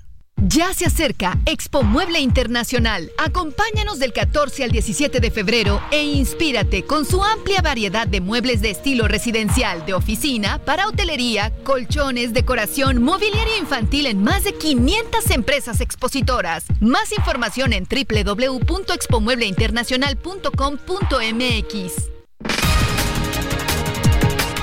Y le tengo este resumen de lo más importante, 8 de la mañana con 34 minutos en este 17 de enero de 2024. Así van las cosas a esta hora de la mañana. El presidente López Obrador denunció que los medios de comunicación han actuado con amarillismo ante el desplome registrado en las obras del tren interurbano.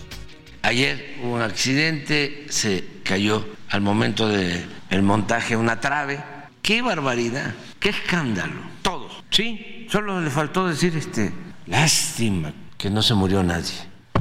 Es vergonzoso, pero sí tenemos que estar advirtiendo de que hay esta campaña, es una guerra sucia, muy intensificada, porque estamos en temporada electoral.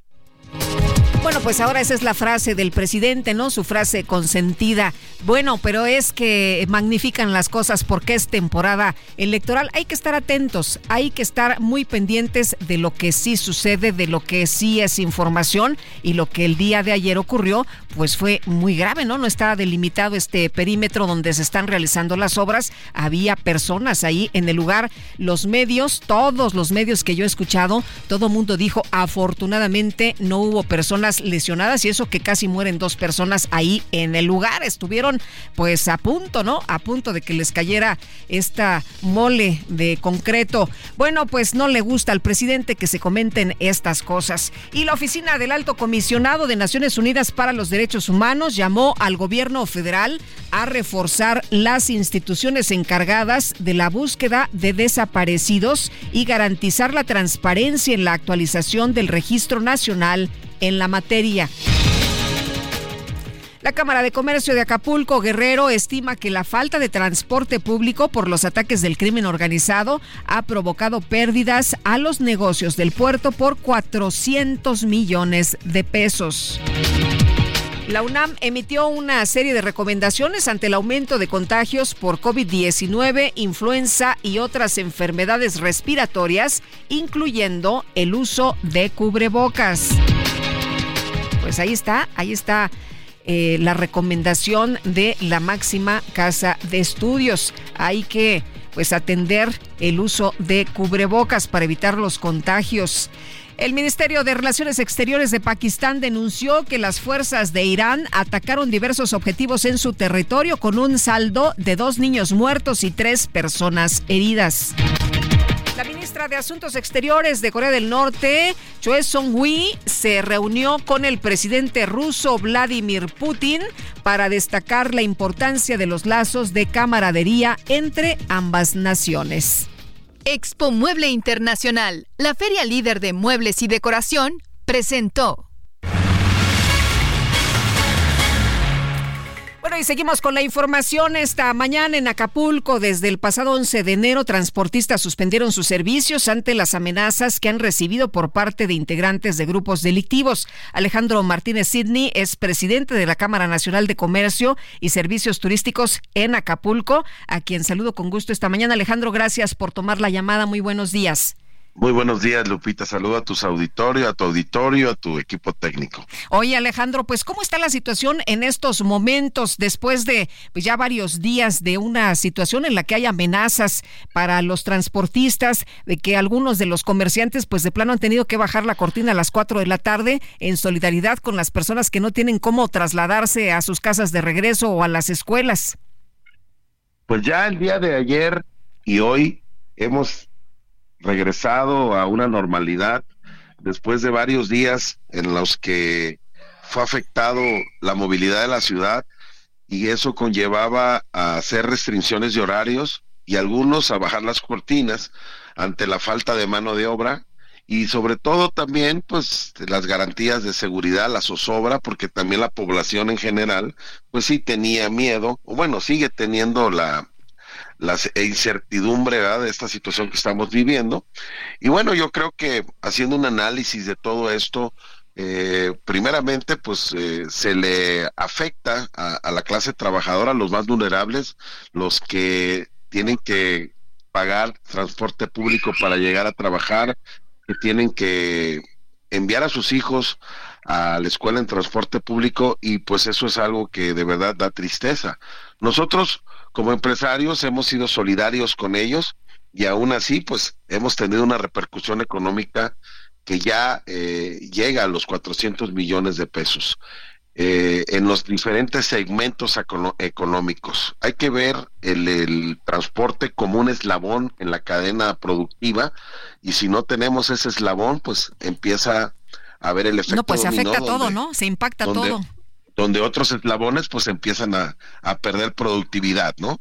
Sin embargo, creemos que hoy el estado de Guerrero eh, lleva un, un, gran reto para ir combatiendo a grupos delictivos que, que quieren apoderar de la sociedad y nosotros como ciudadanos organizados y en comunicación directa con nuestras autoridades hemos hecho diversos planteamientos a la gobernadora del estado quien, pues preocupada por esta situación, ha, tomado determinaciones y acciones. Lo primero que le estamos eh, ya proponiendo es evaluar el desempeño de la fiscal general del Estado, Sandra Valdominos, que no corresponde directamente a ella la sustitución o el cambio.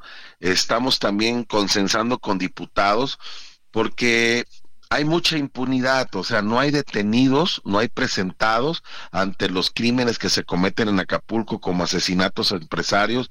está el tema del señor Ricardo Taja, que fue asesinado hace menos de un mes, de otros dos empresarios que también queremos saber en qué condiciones o cómo va el resultado de las investigaciones y desgraciadamente no hemos no hemos tenido una fiscalía con contundencia y al generar impunidad pues estamos viviendo lo que estamos viviendo en Acapulco. Alejandro, se decía el día de ayer que ya está eh, prácticamente regresando la actividad del transporte al 70%. Eh, ¿Tú lo ves así? Eh, ¿Se ve que se ha reanudado, que se ha reactivado ya la actividad? ¿Ustedes en el comercio y en los servicios al turismo lo, lo están sintiendo así? Sí, ya, ya eh, vemos ya eh, mucho del, del, de la clase trabajadora se, se mueve en los colectivos, que son unos taxis color amarillo que andan por la costera, que andan por la zona conurbada. Esos, esos, esos, esos eh, taxis colectivos tienen una ruta que pasa por la costera y va a las colonias populares donde por lo regular todos los trabajadores por ahí se movilizan. Ya estamos viendo esta, esta herramienta que es muy, muy ágil, muy rápida para ellos y ya estamos viendo camiones y eso es importante porque también hay que, hay que decir, cuando se hace un esfuerzo, de verdad eh, de las autoridades para recuperar el orden. La, Guardia Nacional ha estado respaldando todo el tiempo Acapulco, mi, mi amplio reconocimiento a las Fuerzas Armadas que están ahí procurando, eh, vigilando, pero vuelvo a insistir, o sea, ellos no tienen facultades para detener eh, después de un proceso de investigación, a menos de que sea en fragancia, o sea, en el momento que el delincuente está cometiendo el ilícito, ahí ellos pueden detener, pero si ya se cometió, es la fiscalía quien debe de detener a estos. O sea, tú dices, ¿dónde está la falla es en la fiscalía? Yo digo que sí, porque no los detienen y es y, y, cómo vamos a acabar con el problema si la fiscalía no detiene a los causantes de todos los problemas en Acapulco. O sea, la presencia de la Guardia Nacional, ustedes la ven eh, bien, la ven correcta, hay elementos suficientes, la presencia del ejército también, donde está fallando la situación es en la fiscalía. Es correcto, es correcto porque mire, al haber impunidad, al no detener a los responsables, pues continúan haciendo de las suyas y, y la Guardia Nacional le caen por aquí, le caen por allá. Entonces no hay una investigación de lo que son los, los agentes ministeriales, de los policías ministeriales, que antes le decíamos la policía judicial, que ellos son que con un proceso de una denuncia y una investigación el Ministerio Público tiene que girar órdenes de aprehensión contra las personas que están haciéndole daño a Acapulco, no hay detenidos, no hay no están en juzgados, no están en proceso. Oye, no como estos que, como estos que amenazaron a los transportistas, ¿no? Deberían de estar detenidos, debería haber una investigación. No, no, no nada más amenazaron, también asesinaron. Sí, sí, sí. asesinaron y quemaron camiones, ¿no? También. Exactamente, ahí está, ahí está consumado ya los, los delitos del fuero común, del fuero común, este, y ahí es donde tenemos la, la falla. Y esto ha venido eh, siendo repetitivo, ¿no? Entonces, eh, el, Estado, si no tenemos un, un, fiscal, no tiene que ver el género aquí, tiene que ver la capacidad, tiene que ver la destreza, la, la valentía y todo el profesionalismo que tiene que estar atrás y sobre todo la honestidad para poder hacer valer la justicia en Guerrero, pues vamos a seguir con estos problemas y bueno, vamos a estar con la Guardia Nacional, la Policía Preventiva Estatal, la policía, pero los eh, eh, herramientas de investigación y procuración de justicia no están a la altura de la exigencia y la demanda que hoy pide Acapulco y que hoy pide Guerrero. Muy bien, pues Alejandro, gracias por conversar con nosotros esta mañana. Muy buenos días. Muy buenos días y saludo a todo auditorio con mucho cariño. Gracias. igualmente saludos a todos nuestros amigos allá en Acapulco. Y vamos a platicar con Jesús Antonio Esteban Medina, el secretario de Obras y Servicios de la Ciudad de México. Jesús, ¿cómo estás? Gracias, como siempre, por tomar la llamada. Muy buenos días. Muy buenos días, Lupita, a tus órdenes. Oye, Jesús, pues ayer platicábamos sobre esta caída de una adovela de concreto en las obras de construcción del tren interurbano. ¿Qué más información se tiene hasta el momento y qué fue exactamente después de unas horas de que pasó esta situación, este incidente? ¿Qué más información se tiene? Bueno, eh, te actualizo respecto a, la falla o al accidente. Eh, el día de ayer en la noche, cerca de las ocho y media, nueve de la noche, la Fiscalía concluyó sus inspecciones eh, en campo. Es decir, ya nos liberó para poder iniciar el retiro de la dovela que cayó y también el retiro de la grúa que, está deformada. Eh, los vecinos nos pidieron que, dado el ruido que se genera por la demolición o seccionamiento de la dovela, que lo hiciéramos hasta hoy por la mañana. Entonces hoy a las 8 iniciamos con esos trabajos eh, no pudimos hacerlo durante la noche, pero ya la Fiscalía está en el proceso de desarrollo de su peritaje. Eh, aún no nos indica cuántos días se puede llevar. Eh, vamos a esperar a, sus tiempos para que ese frente de trabajo exclusivamente, que es el lanzado de dovelas, que fue donde se presentó durante el transporte la caída de la pieza, eh, es el único que vamos a detener en tanto no tengamos el peritaje de la Fiscalía, justamente para entender qué fue lo que pasó y con base en ello eh, evitar que se vuelva a presentar. En realidad aquí el tramo de lanzado de dovelas, que es el procedimiento que, que se está utilizando ahí donde tuvimos el accidente, es un procedimiento eh, de patente italiana. La empresa que lo está realizando es una empresa italiana eh, y lo utilizamos en aquellas zonas donde no podemos eh, poner en la parte baja las grúas. Tenemos que hacerlo desde la parte superior y fue ahí donde eh, tuvimos el problema. De un total de 3 kilómetros que representan 974 dovelas, ya tenemos montadas 705. Es decir, este era un proceso repetitivo. que, pues, se, había venido usando la misma grúa, el, mismo eh, pues diseño de grúa, eh, esta grúa eh, que pareciera que pues la, la, manija esta se le dobló como si fuera de plástico. Se han utilizado diferentes grúas en los diferentes tramos, pero estas grúas se utilizan solamente para elevar la dovela hasta la parte superior y ya de ahí la dovela empieza a transitar por todo el viaducto que se ya está construido para llegar al punto donde la bajan y la aprietan. Y ese es el procedimiento constructivo, esa es la patente de esta empresa.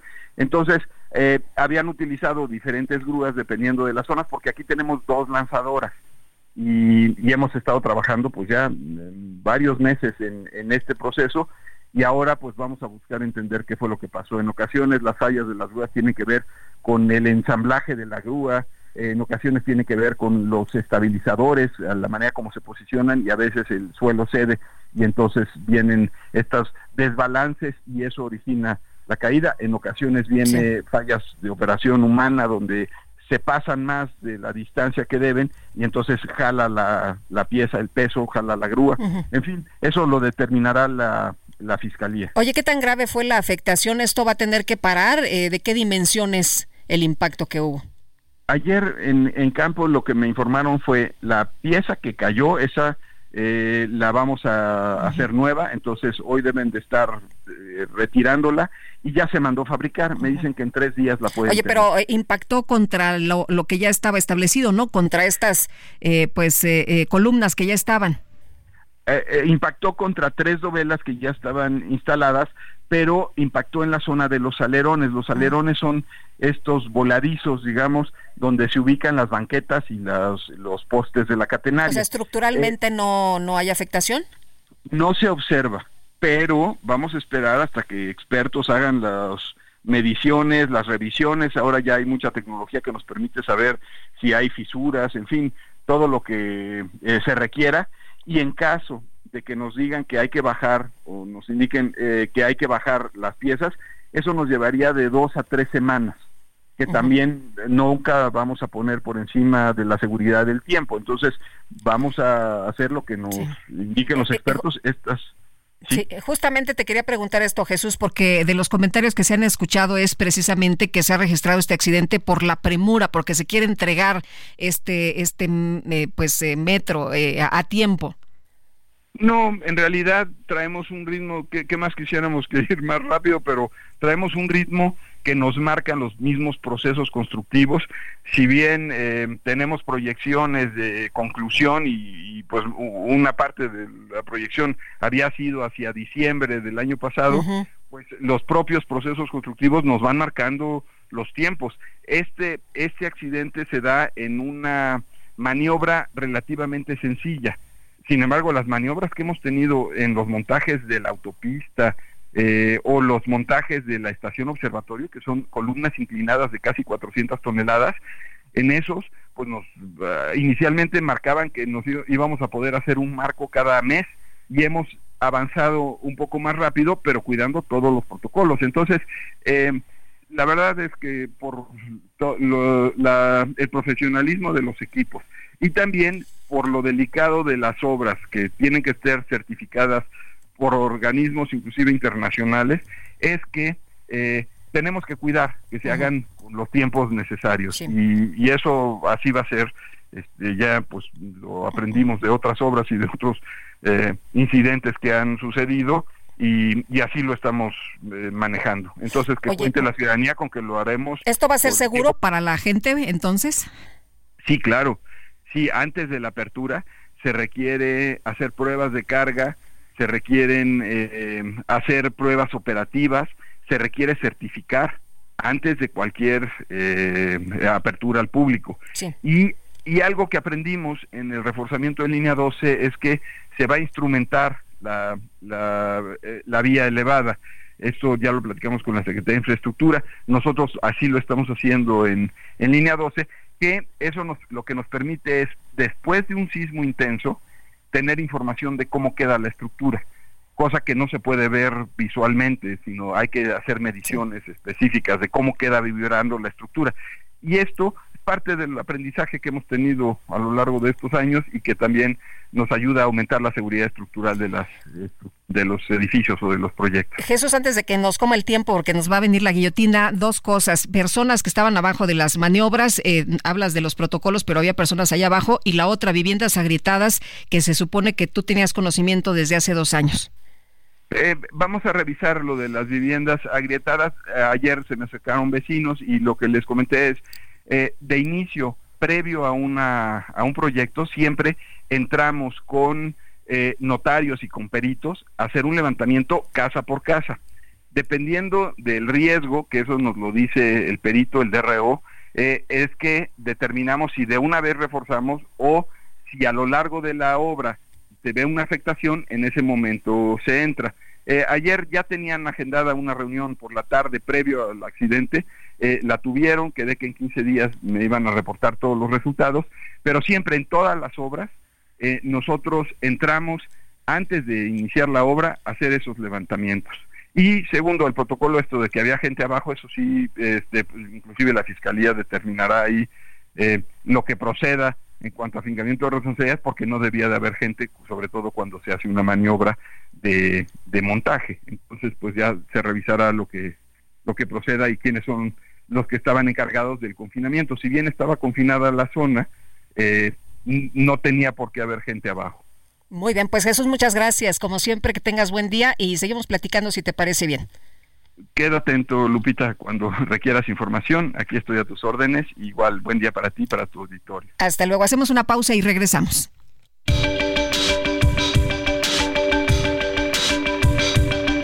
Sergio Sarmiento y Lupita Juárez quieren conocer tu opinión, tus comentarios o simplemente envía un saludo para ser más cálida esta mañana. Envía tus mensajes al WhatsApp 55 20 10 96 47.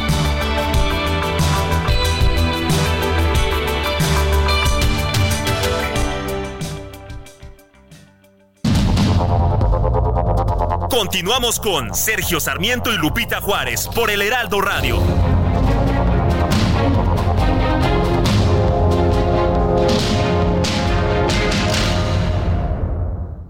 Vámonos a los mensajes. Si le parece bien, nos dice una persona de nuestro auditorio, Iván González. Buenos días. Respecto a la señorita Andrea que habla de los medicamentos y estudios, también es justo decir que todos los días, desde las 7 de la mañana en las clínicas del IMSS, hay cientos de estudios que sí suceden y también podría documentar las recetas que sí se surten. Es injusto no señalar la otra parte. Estoy de acuerdo que no es perfecto, pero estadísticamente no es como deberíamos formar una opinión y ojalá hubiera periodismo de investigación que documente la situación y no solo se repita una nota, aunque los mexicanos estemos conscientes de que no estamos para nada cercanos a Dinamarca.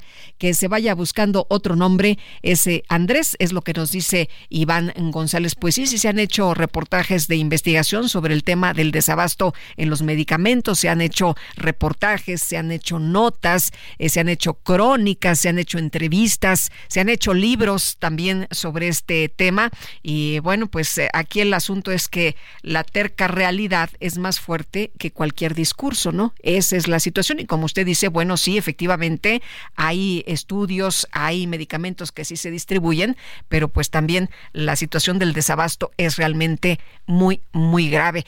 Eh, nos dice otra persona, eh, no nos pone su nombre, creo, hablando del Foro Económico de Davos, ¿dónde está el paladín de la cuarta transformación? Dice de la cuarrata transformación, no tiene en los tamaños de debatir sus logros de cuarta en tan emblemático podio. Qué triste que no le tome este sujeto la importancia a este tipo de eventos y nos pone un hashtag Morena ya se va. Bueno, pues que la jirafa Benito se va a Puebla y a African Safari será su nuevo hogar y es por ello que vamos a platicar con Frank Carlos Camacho, director general de African Safari. Frank, ¿cómo estás? Qué gusto saludarte. Muy buenos días. Lupita, buenos días. Feliz de saludarte y darte una buena noticia a ti y a todo tu auditorio. Que ya viene la jirafa Benito a este enorme lugar, African Safari, a unirse con una gran familia de jirafas. Estamos bien contentos, bien emocionados y vamos a todo lo que se puede para traerlos ya. Oye, eh, tengo entendido que especialistas de del African Safari pues ya están ahí eh, en el Parque Central para evaluar precisamente pues eh, el comportamiento de Benito y planificar la salida rumbo a Puebla. ¿Esto cuándo va a ocurrir? Así es, Lupita, estamos haciendo varias cosas al mismo tiempo, haciendo los preparativos acá en Africam Safari en Puebla para recibirlo. En toda la instalación cuarentenaria queremos que Benito llegue muy bien y seguro. Estamos eh, eh, eh, ya mandando un, ya se mandó un equipo de personas. Ayer se fue otro para evaluar el estado físico y mental de la jirafa y que pueda viajar bien y llegar sin sin problemas, mientras Profepa y, el, estado de Chihuahua están terminando su, su documentación. Entonces estamos haciendo todo al mismo tiempo para hacerlo lo más rápido posible. Calculamos unas 48 a 50 horas de viaje, entonces como es un viaje prolongado tenemos que estar bien seguros que Benito soporta esa ese trayecto, hay temperaturas bajas en el, en el, en el trayecto, incluso más bajas de donde está ahorita Benito, entonces por eso tenemos que estar seguros que todo está en perfecto estado. Oye, ¿cómo se transporta una jirafa, un animalote de este tamaño? Se transporta, la mejor manera de transportarlo es en unas cajas telescópicas que hemos diseñado. Es una caja que está, de hecho, ayer en la noche terminaron de ajustar para la medida exacta de Benito. Em, es una caja en donde la tapa se sube y baja de acuerdo a un mecanismo, a través de un mecanismo, para que en el camino, si hay algún obstáculo, un puente, un cable, un paso de desnivel, se reduce un poquito esa altura, la jirafa agacha un poquito la cabeza, pasa ese puente, se vuelve a, estirar y va erguida. Entonces, eso permite que vaya muy cómoda, con el cuello estirado de forma normal, se puede mover, va viajando con, con todo un equipo de personas que lo cuidan, tiene cámaras, la caja, entonces podemos irlo monitoreando, darle agua, comida, caricias, lo que sea necesario. Eh, Frank, eh, ¿en qué condiciones eh, está Benito en estos momentos? ¿Ya se le hizo alguna evaluación y, cuál es la consideración? Porque se hablaba de que está en condiciones pues realmente muy complicadas, que estaba al borde del congelamiento la pobre jirafa, en fin, que pues no le había pasado nada bien. Así es, no sabemos todavía cuál es el, estado de salud, tenemos que correr todavía algunas pruebas.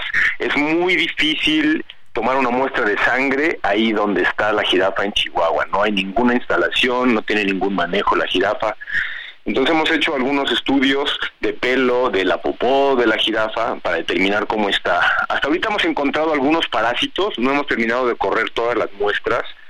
Eh, vienen algunas, incluso hoy otra vez a Africam para seguir determinando el estado de salud pero lo vemos bien, lo vemos apto, es una, es una jirafa macho de cuatro años de edad, que mide unos 4.20 de altura, eh, y lo vemos estable, nada más que queremos estar absolutamente seguros de que, de que va a resistir este, este traslado, ¿no?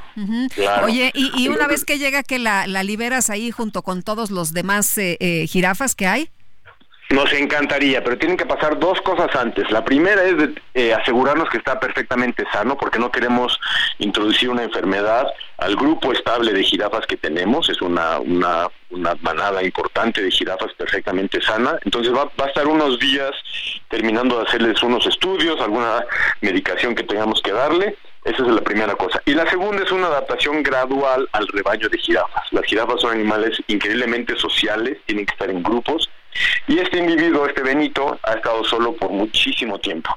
Entonces la introducción al rebaño va a ser paulatina, eh, poco a poco, es un, es un rebaño bien homogéneo, va a ser con una familia donde hay una jirafita de menos de un mes de edad, hay hembras, hay, hay jóvenes, es toda una familia, eh, y hemos elegido ese rebaño en particular para introducir a Benito, justo porque es heterogéneo y porque están acostumbrados a recibir de jirafas este, de otros rebaños. Entonces va a ser va a ser algo sumamente positivo. Yo creo que va a ser en cuestión de días que ya va a estar incorporado al rebaño en general.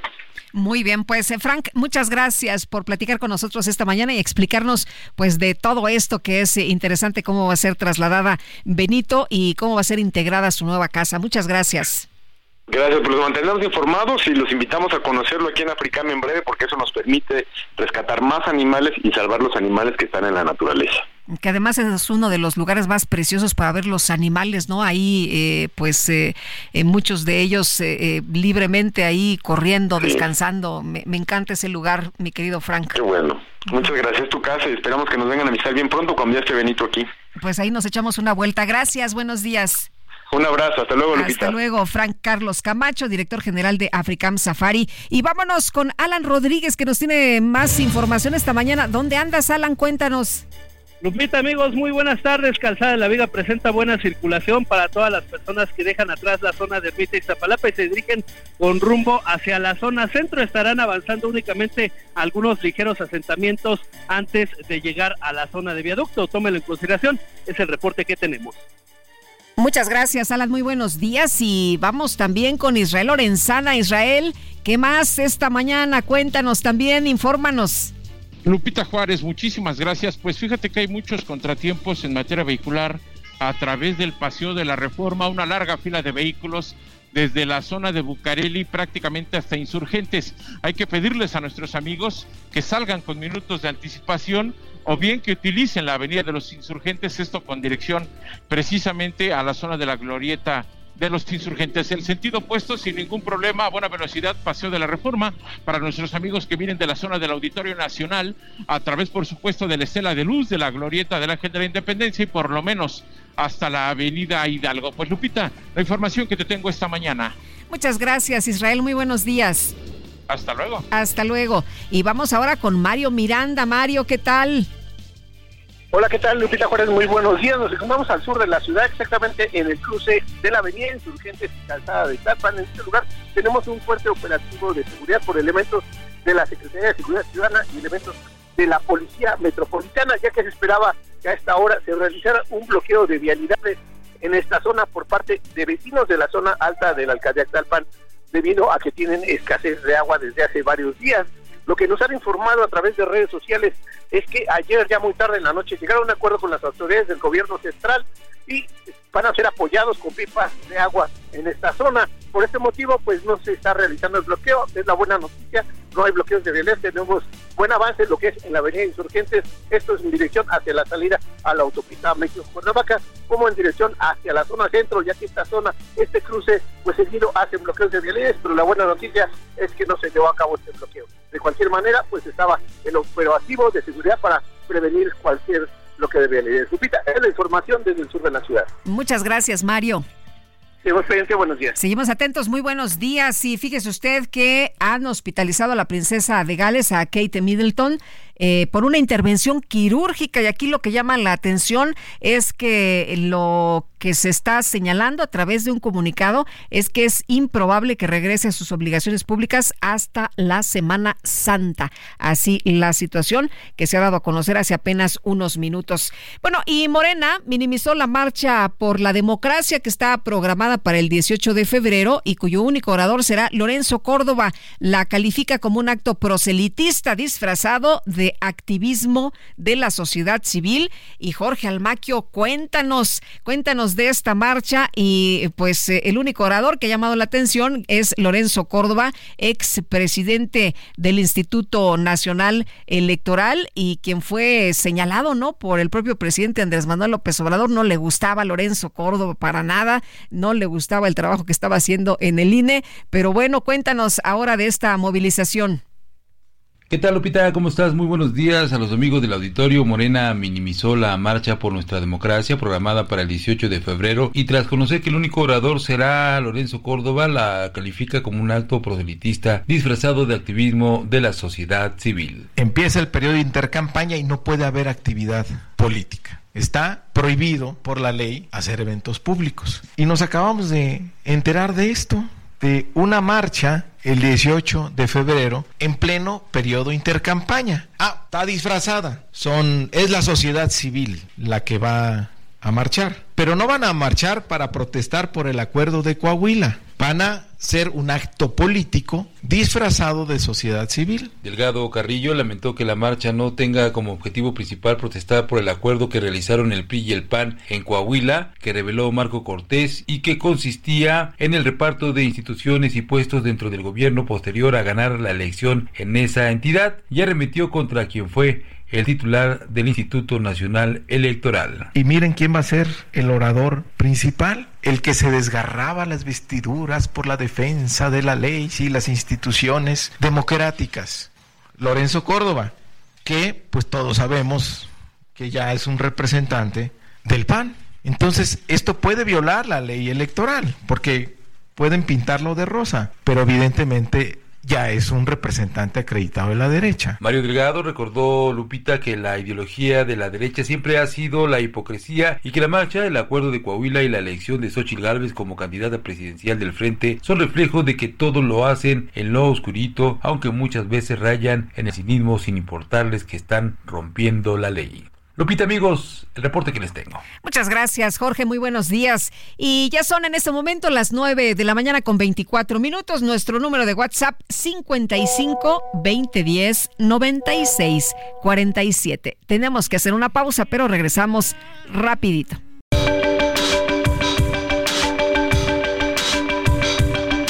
Sergio Sarmiento y Lupita Juárez quieren conocer tu opinión, tus comentarios o simplemente envía un saludo para ser más cálida esta mañana. Envía tus mensajes al WhatsApp 55 20 10 96 47.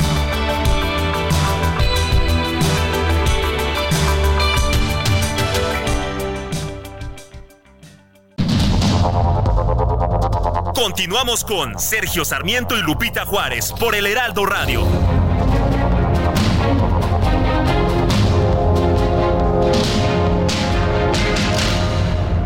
Gastrolab, historia, recetas, materia prima y un sinfín de cosas que a todos nos interesan.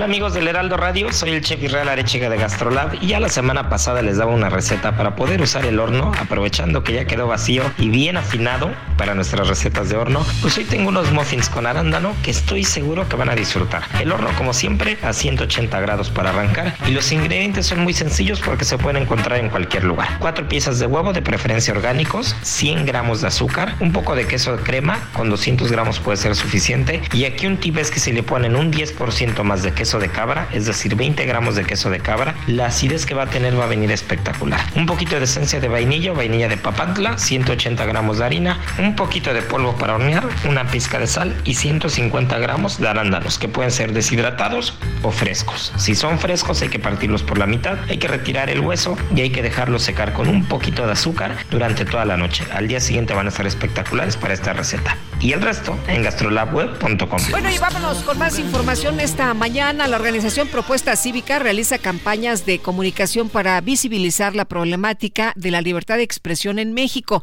En esta ocasión ha lanzado una campaña. Escuche usted de lo que se trata, ¿eh? porque realmente es un tema muy duro, es un tema muy importante. Historias que sobreviven y que buscan rescatar las historias que estaban investigando nuestros compañeros antes de ser asesinados.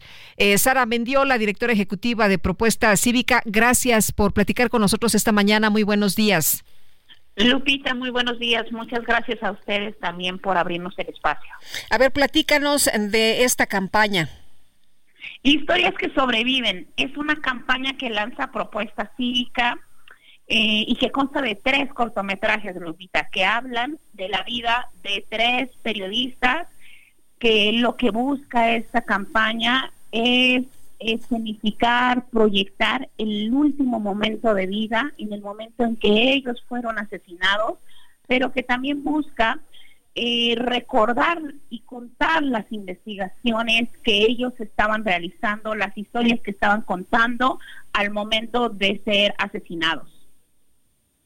Eh, Sara, eh, ¿quiénes están eh, llevando a cabo este trabajo? ¿Quién le va a seguir con esta investigación? ¿Quiénes le van a seguir con estas historias?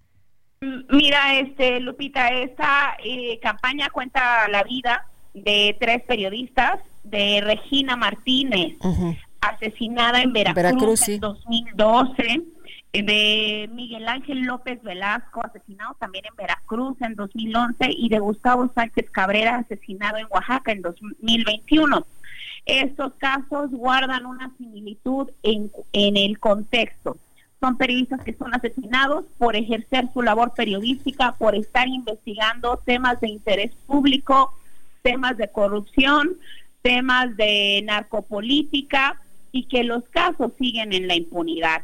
Lo que buscamos es que la sociedad conozca estas historias que reflejan el resto de historias de periodistas asesinados en este país y que buscamos que lo retomen candidatas y candidatos que están este, postulándose para puestos de elección popular y les estamos provocando con una pregunta, si ustedes llegan al poder, ¿qué van a hacer para revertir esta situación alarmante. ¿Qué van a hacer para que México deje de ser el primer país a nivel mundial donde más periodistas se asesinan y desaparecen. Oye, y además que como siempre se reitera, no es un estado de guerra o al menos eso pues eh, se plantea, ¿no? Y, es donde más eh, periodistas son agredidos. Y bueno, el caso de, la compañera de Regina, como lo recordamos, eh, Sara, durísimo, triste, una situación en la que la asesinan y todavía la querían hacer responsable de su propia muerte, ¿no? Pues se lo buscó, fue un tema personal, fue un tema pasional. Exactamente, Lupita, tocas un tema importantísimo. Esta campaña busca reivindicar las memorias de ellos, sus trabajos. Vemos cómo existe un afán por las autoridades muy perverso, una cuestión muy perversa por siempre desvincular los crímenes de periodistas de su actividad periodística. En vez de hacer un trabajo serio, un análisis de contexto serio, de ver qué estaba investigando, a quién estaba investigando, sobre qué temas estaba investigando, para de ahí eh, extender líneas de investigación a probables responsables intelectuales, materiales, pues lejos de eso vemos cómo criminalizan a la, a la propia persona periodista, cómo eh, se ponen a investigar sus vidas personales y surgen estas verdades históricas por parte de las fiscalías como la de Regina, que en un primer momento la Fiscalía de Veracruz dice que Regina fue víctima de un este de un crimen pasional que la asesina a la pareja. Después, frente a esta reacción, viene un movimiento, una protesta del gremio de periodístico de Veracruz y le dice a la Fiscalía, no creemos tu verdad. Y después reformula la Fiscalía de Veracruz y dice, bueno, era un robo a casa habitación. Eh, y nunca hay un reconocimiento de la labor periodística. que estaban investigando? Regina al momento de ser asesinada traía investigaciones importantísimas de cuestiones de narcopolítica. Ella estaba visibilizando cómo el gobierno de en ese entonces de Javier este, Duarte estaban facilitando la entrada, operación y permanencia de grupos criminales como los Zetas. Regina estaba investigando temas de desaparición, temas de fosas clandestinas, al igual que Milo Vela. Regina y Milo Vela fueron asesinados en el mismo periodo de gobierno de Duarte. Milo Vela también tenía investigaciones y publicaciones muy serias de narcopolítica. Y el mismo caso sucede con Gustavo en Oaxaca, una investigación importantísima sobre la explotación ilegal de hidrocarburos en esa región del istmo de Tehuantepec, Oaxaca, y donde este, había involucramiento de autoridades de la región. Estos periodistas estaban poniendo el foco en temas vitales y poniendo las luces sobre funcionarios públicos. Y todo esto ha dejado de ser investigado por las autoridades y en el peor de los extremos, como lo dices, han criminalizado este, su labor, criminalizado su memoria. Eh, Sara, ¿dónde podemos ver este material? Pueden consultar eh, toda la campaña en www.historiasquesobreviven.mx. El 5 de diciembre lanzamos el cortometraje de, de, Regina, el 5 de diciembre de 2023 lanzamos esta campaña con el cortometraje de Regina.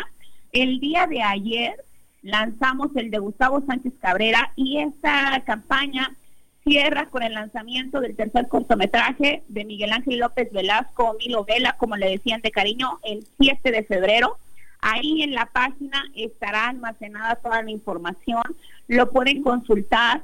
Invitamos a la sociedad a que una sus esfuerzos en esta lucha por la libertad de expresión, conociendo la campaña, acompañándola, difundiéndola y en los espacios y desde sus trincheras cuestionen al poder ¿Qué van a hacer para revertir este esta situación de violencia? Oye, que, no, que no nos acostumbremos, ¿no, Sara? Correcto, que no, que no naturalicemos la violencia, que no nos acostumbremos a contar números, a decir, ah, otro periodista. Mira, ahora la situación es una, es una situación muy terrible. Aparte del contexto de violencia, tenemos en reiteradas ocasiones a figuras políticas alimentando imaginarios sociales, diciendo que la prensa es corrupta, que la prensa es opositora, que es amarillista. No es así. La prensa en México es una prensa muy valiente que está haciendo un trabajo, admirable, un trabajo ético y que por eso están siendo asesinados, porque están diciendo cosas que al poder le está molestando. Y poder me refiero tanto al poder político institucionalizado como al poder del crimen organizado o al poder empresarial extractivista. Muy bien, pues Sara, muchas gracias por platicar con nosotros esta mañana, por compartir este trabajo que se ha hecho en esta campaña llamada Historias que sobreviven. Te mando un abrazo. Muchas gracias, Lupita. Hasta, luego. Buenos días. Y mi querido José Antonio Valdés Peña, ¿cómo estás? Qué gusto saludarte esta mañana. Hola, mi querida Lupita, qué gusto volver a escucharte y pues muy contentos por lo que se está celebrando el día de hoy. Sí, oye, que la Cineteca Nacional está de cumple, ¿verdad? Está de aniversario y nos da mucho gusto que nos platiques, José Antonio, tú que nos has guiado en muchos momentos para conocer de cine, para conocer de películas, de directores. Eh, cuéntanos ahora de este gran aniversario. Claro que sí, pues mira Lupita, lo que está pasando el día de hoy pues es que muchos nos estemos eh, uniendo pues para celebrar a una de las instituciones sin duda más queridas de nuestro país, una institución que tiene como su principal meta la preservación de nuestro patrimonio fílmico y la difusión de la cultura del cine mundial, de lo mejor de la cultura del cine mundial. Eh, pues bueno, yo tuve la oportunidad de colaborar como investigador, como jefe de publicaciones, como subdirector de información en esta institución durante 21 años de mi vida y bueno, pues se volvió muchas veces en mi casa, no puedo decir mi segunda casa, sino mi casa, porque ahí, pues bueno, aprendimos, conocimos y logramos este pues hacer este sueño que afortunadamente seguimos haciendo. Pero bueno, la Cineteca hay que recordar que nació en un contexto de creación de instituciones cinematográficas, en medio de la apertura cinematográfica echeverrista, que la primera película que se proyectó y que de hecho se proyecta el día de hoy también en la Cineteca es El compadre Mendoza, este clásico de Fernando de Fuentes de 1933, que es una de las películas más importantes del cine sobre la revolución y que bueno, pues ha pasado por diferentes épocas desde pues aquel momento en el cual se cimentó como una eh, institución formadora de nuevos espectadores, cómo se destruyó por un lamentable incendio en el año 82 y cómo pues en las instalaciones de Joco pues ha tenido también toda una historia muy importante haciendo eso Lupita, formando nuevos públicos, dándole al público la oportunidad de acceder a acervos iconográficos, a acervos bibliográficos, ahora con la biblioteca Carlos Monsiváis, pues también a consulta de, de materiales en video y desde luego pues esa labor de preservación. Y ahora también de restauración del patrimonio fílmico nacional, pues la vuelven, además Lupita, déjame decirte, la cineteca más grande del mundo. Ninguna cineteca, ningún archivo fílmico del planeta tiene las dimensiones y atiende a tantos usuarios como lo hace nuestra Cineteca Nacional de México, ¿no? Entonces, pues pues sí, estamos muy contentos de que se puedan decir que 50, durante 50 años la Cineteca Nacional pues ha sido sin duda una de las instituciones más queridas de, de, todo México. Oye, ¿qué tan cinéfilos somos los mexicanos? ¿Qué tanto nos gusta el cine? Pues mira, nos gustaba más, sobre todo cuando el cine era más accesible, Lupita. Eh, México fue uno de los países que, pues a partir de la década de los 50, maneja el cine como parte de la canasta básica. Y entonces el mexicano, pues era de los de los de los ciudadanos del mundo que más cine perdón, que más cine veía. Estamos hablando de tres o cuatro veces a la semana los mexicanos podían ir al cine cuando los cines costaban cuatro pesos, nos acordamos perfectamente. Pero conforme pues se ha, incrementado los costos y claro, también implica nuevas tecnologías, nuevas formas de ver el cine, pues ahora estamos hablando según los más recientes estudios que hace el Instituto Mexicano de Cinematografía, eh, el pueblo mexicano, el mexicano va por lo menos dos veces al año al cine. Eso es lo que está registrando ahora. Oye, muy poco, ¿verdad? Muy poquito. Para una población de más de 130 millones, Lupita, pues sí estamos hablando que, haz de cuenta, solamente 10 o 15 millones van al cine y de esos 15 millones, dos o tres millones son para películas mexicanas. Entonces, Cineteca Nacional, déjame decirte que tiene algo muy importante. Ya no se volvió una opción alternativa de exhibición. Para muchas películas mexicanas, la Cineteca se vuelve prácticamente su única salida para poder encontrar a su público y eso la ha convertido pues en un en un no podemos hablarle circuito aunque Cineteca tiene un circuito interno en el, en el interior de la República pero una forma muy importante para muchos directores mexicanos que por la naturaleza de sus obras no pueden entrar a las cadenas comerciales, pues la Cineteca ya se volvió un lugar importantísimo. Entonces, pues ahí está, finalmente, como la Cineteca Nacional no se rige a través de las normas de la oferta y la demanda de las cadenas comerciales, pues tu película está ahí mientras la gente la vea. Entonces, eso ha funcionado muy bien. Y hablando de, de el aniversario, ¿qué películas eh, han seleccionado precisamente para esta fiesta? Pues mira, las películas que están ahorita en Cineteca, hay que mencionar que el día de hoy todas las funciones son gratuitas, precisamente hablando de esta celebración. Nada más hay que estar media hora antes de las funciones, según nos lo este, anuncian nuestros amigos de Cineteca, hay que estar media hora antes de las funciones para poder tener una, este, pues una, una contraseña y a partir de ahí ya poder entrar a la celebración. Pues mira, las películas que están ahorita son las películas que tiene la Cineteca en su cartelera está, este, pues por ejemplo, eh, Totem de Lila Vilés, que es la película que estamos proponiendo para el Oscar de Mejor Película Internacional, La Doble Vida de Verónica de Krzysztof Kieslowski, que es una maravilla, Hojas de Otoño de Aki Kaurismaki, Monster de Hirokazu Koreeda, pueden ver también El Conformista, pues un clásico del maestro Bernardo Bertolucci, está también Delicatessen, otro clásico del cine francés un poquito más reciente, y la película que digamos es la conmemorativa de este 50 aniversario, pues es precisamente El Compadre Mendoza. Se proyecta hoy a las 19.30 horas, una función muy especial porque va a ser en 35 milímetros, Lupita, la proyección.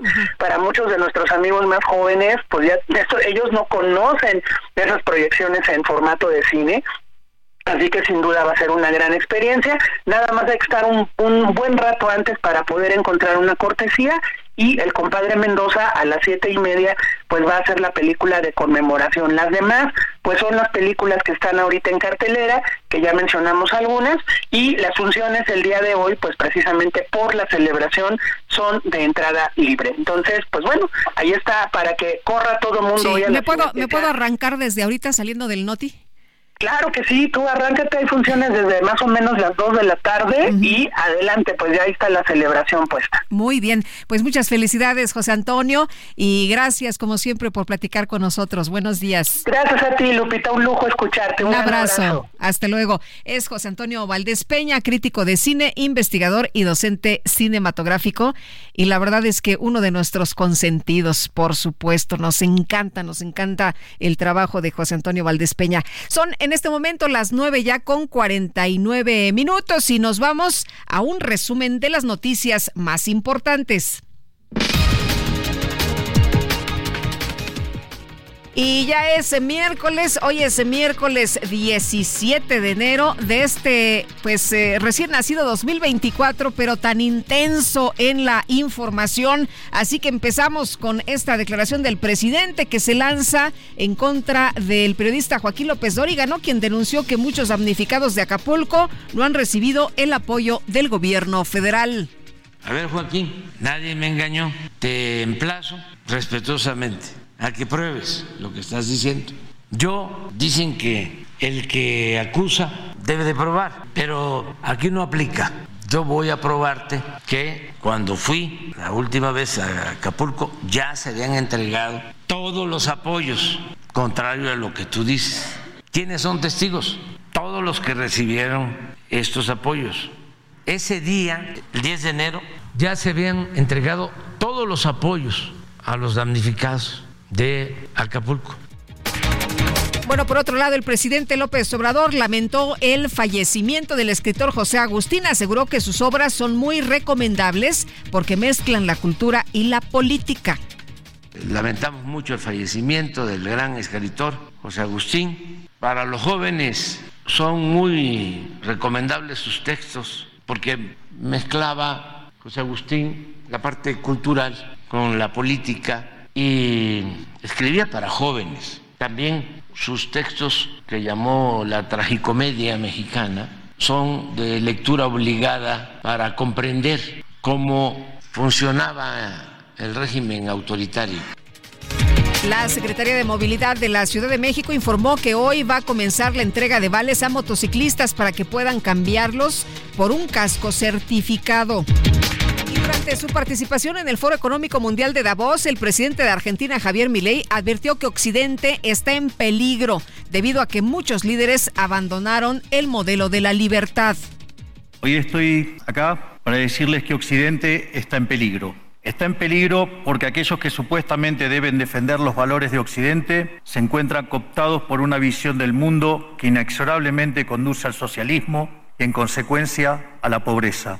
Lamentablemente, en las últimas décadas, motivados por algunos deseos bien pensantes de querer ayudar al prójimo y otros por el deseo de pertenecer a una casta privilegiada, los principales líderes del mundo occidental han abandonado el modelo de la libertad por distintas versiones de lo que llamamos colectivismo socialismo.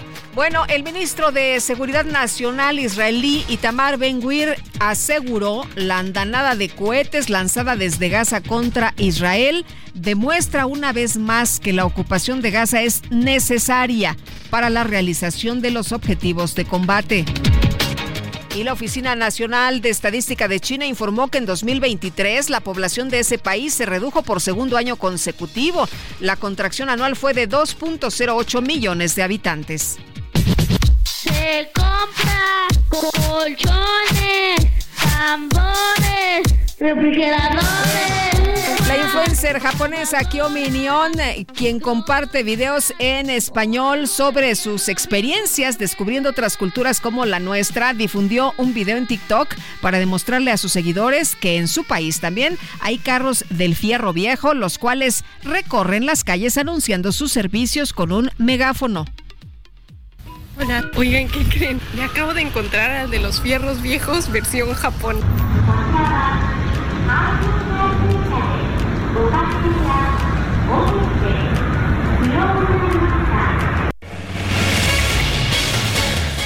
¿Qué le parece? En todos lados se venden lavadoras. Bueno, pues nosotros ya nos vamos, ¿verdad? En nombre del equipo agradezco el favor de su atención. Les deseo que tenga un extraordinario miércoles. Nosotros nos escuchamos mañana. Aquí los espero a las 7 en punto. Mientras tanto, pásenla todos muy bien. Heraldo Media Group presentó Sergio Sarmiento y Lupita Juárez.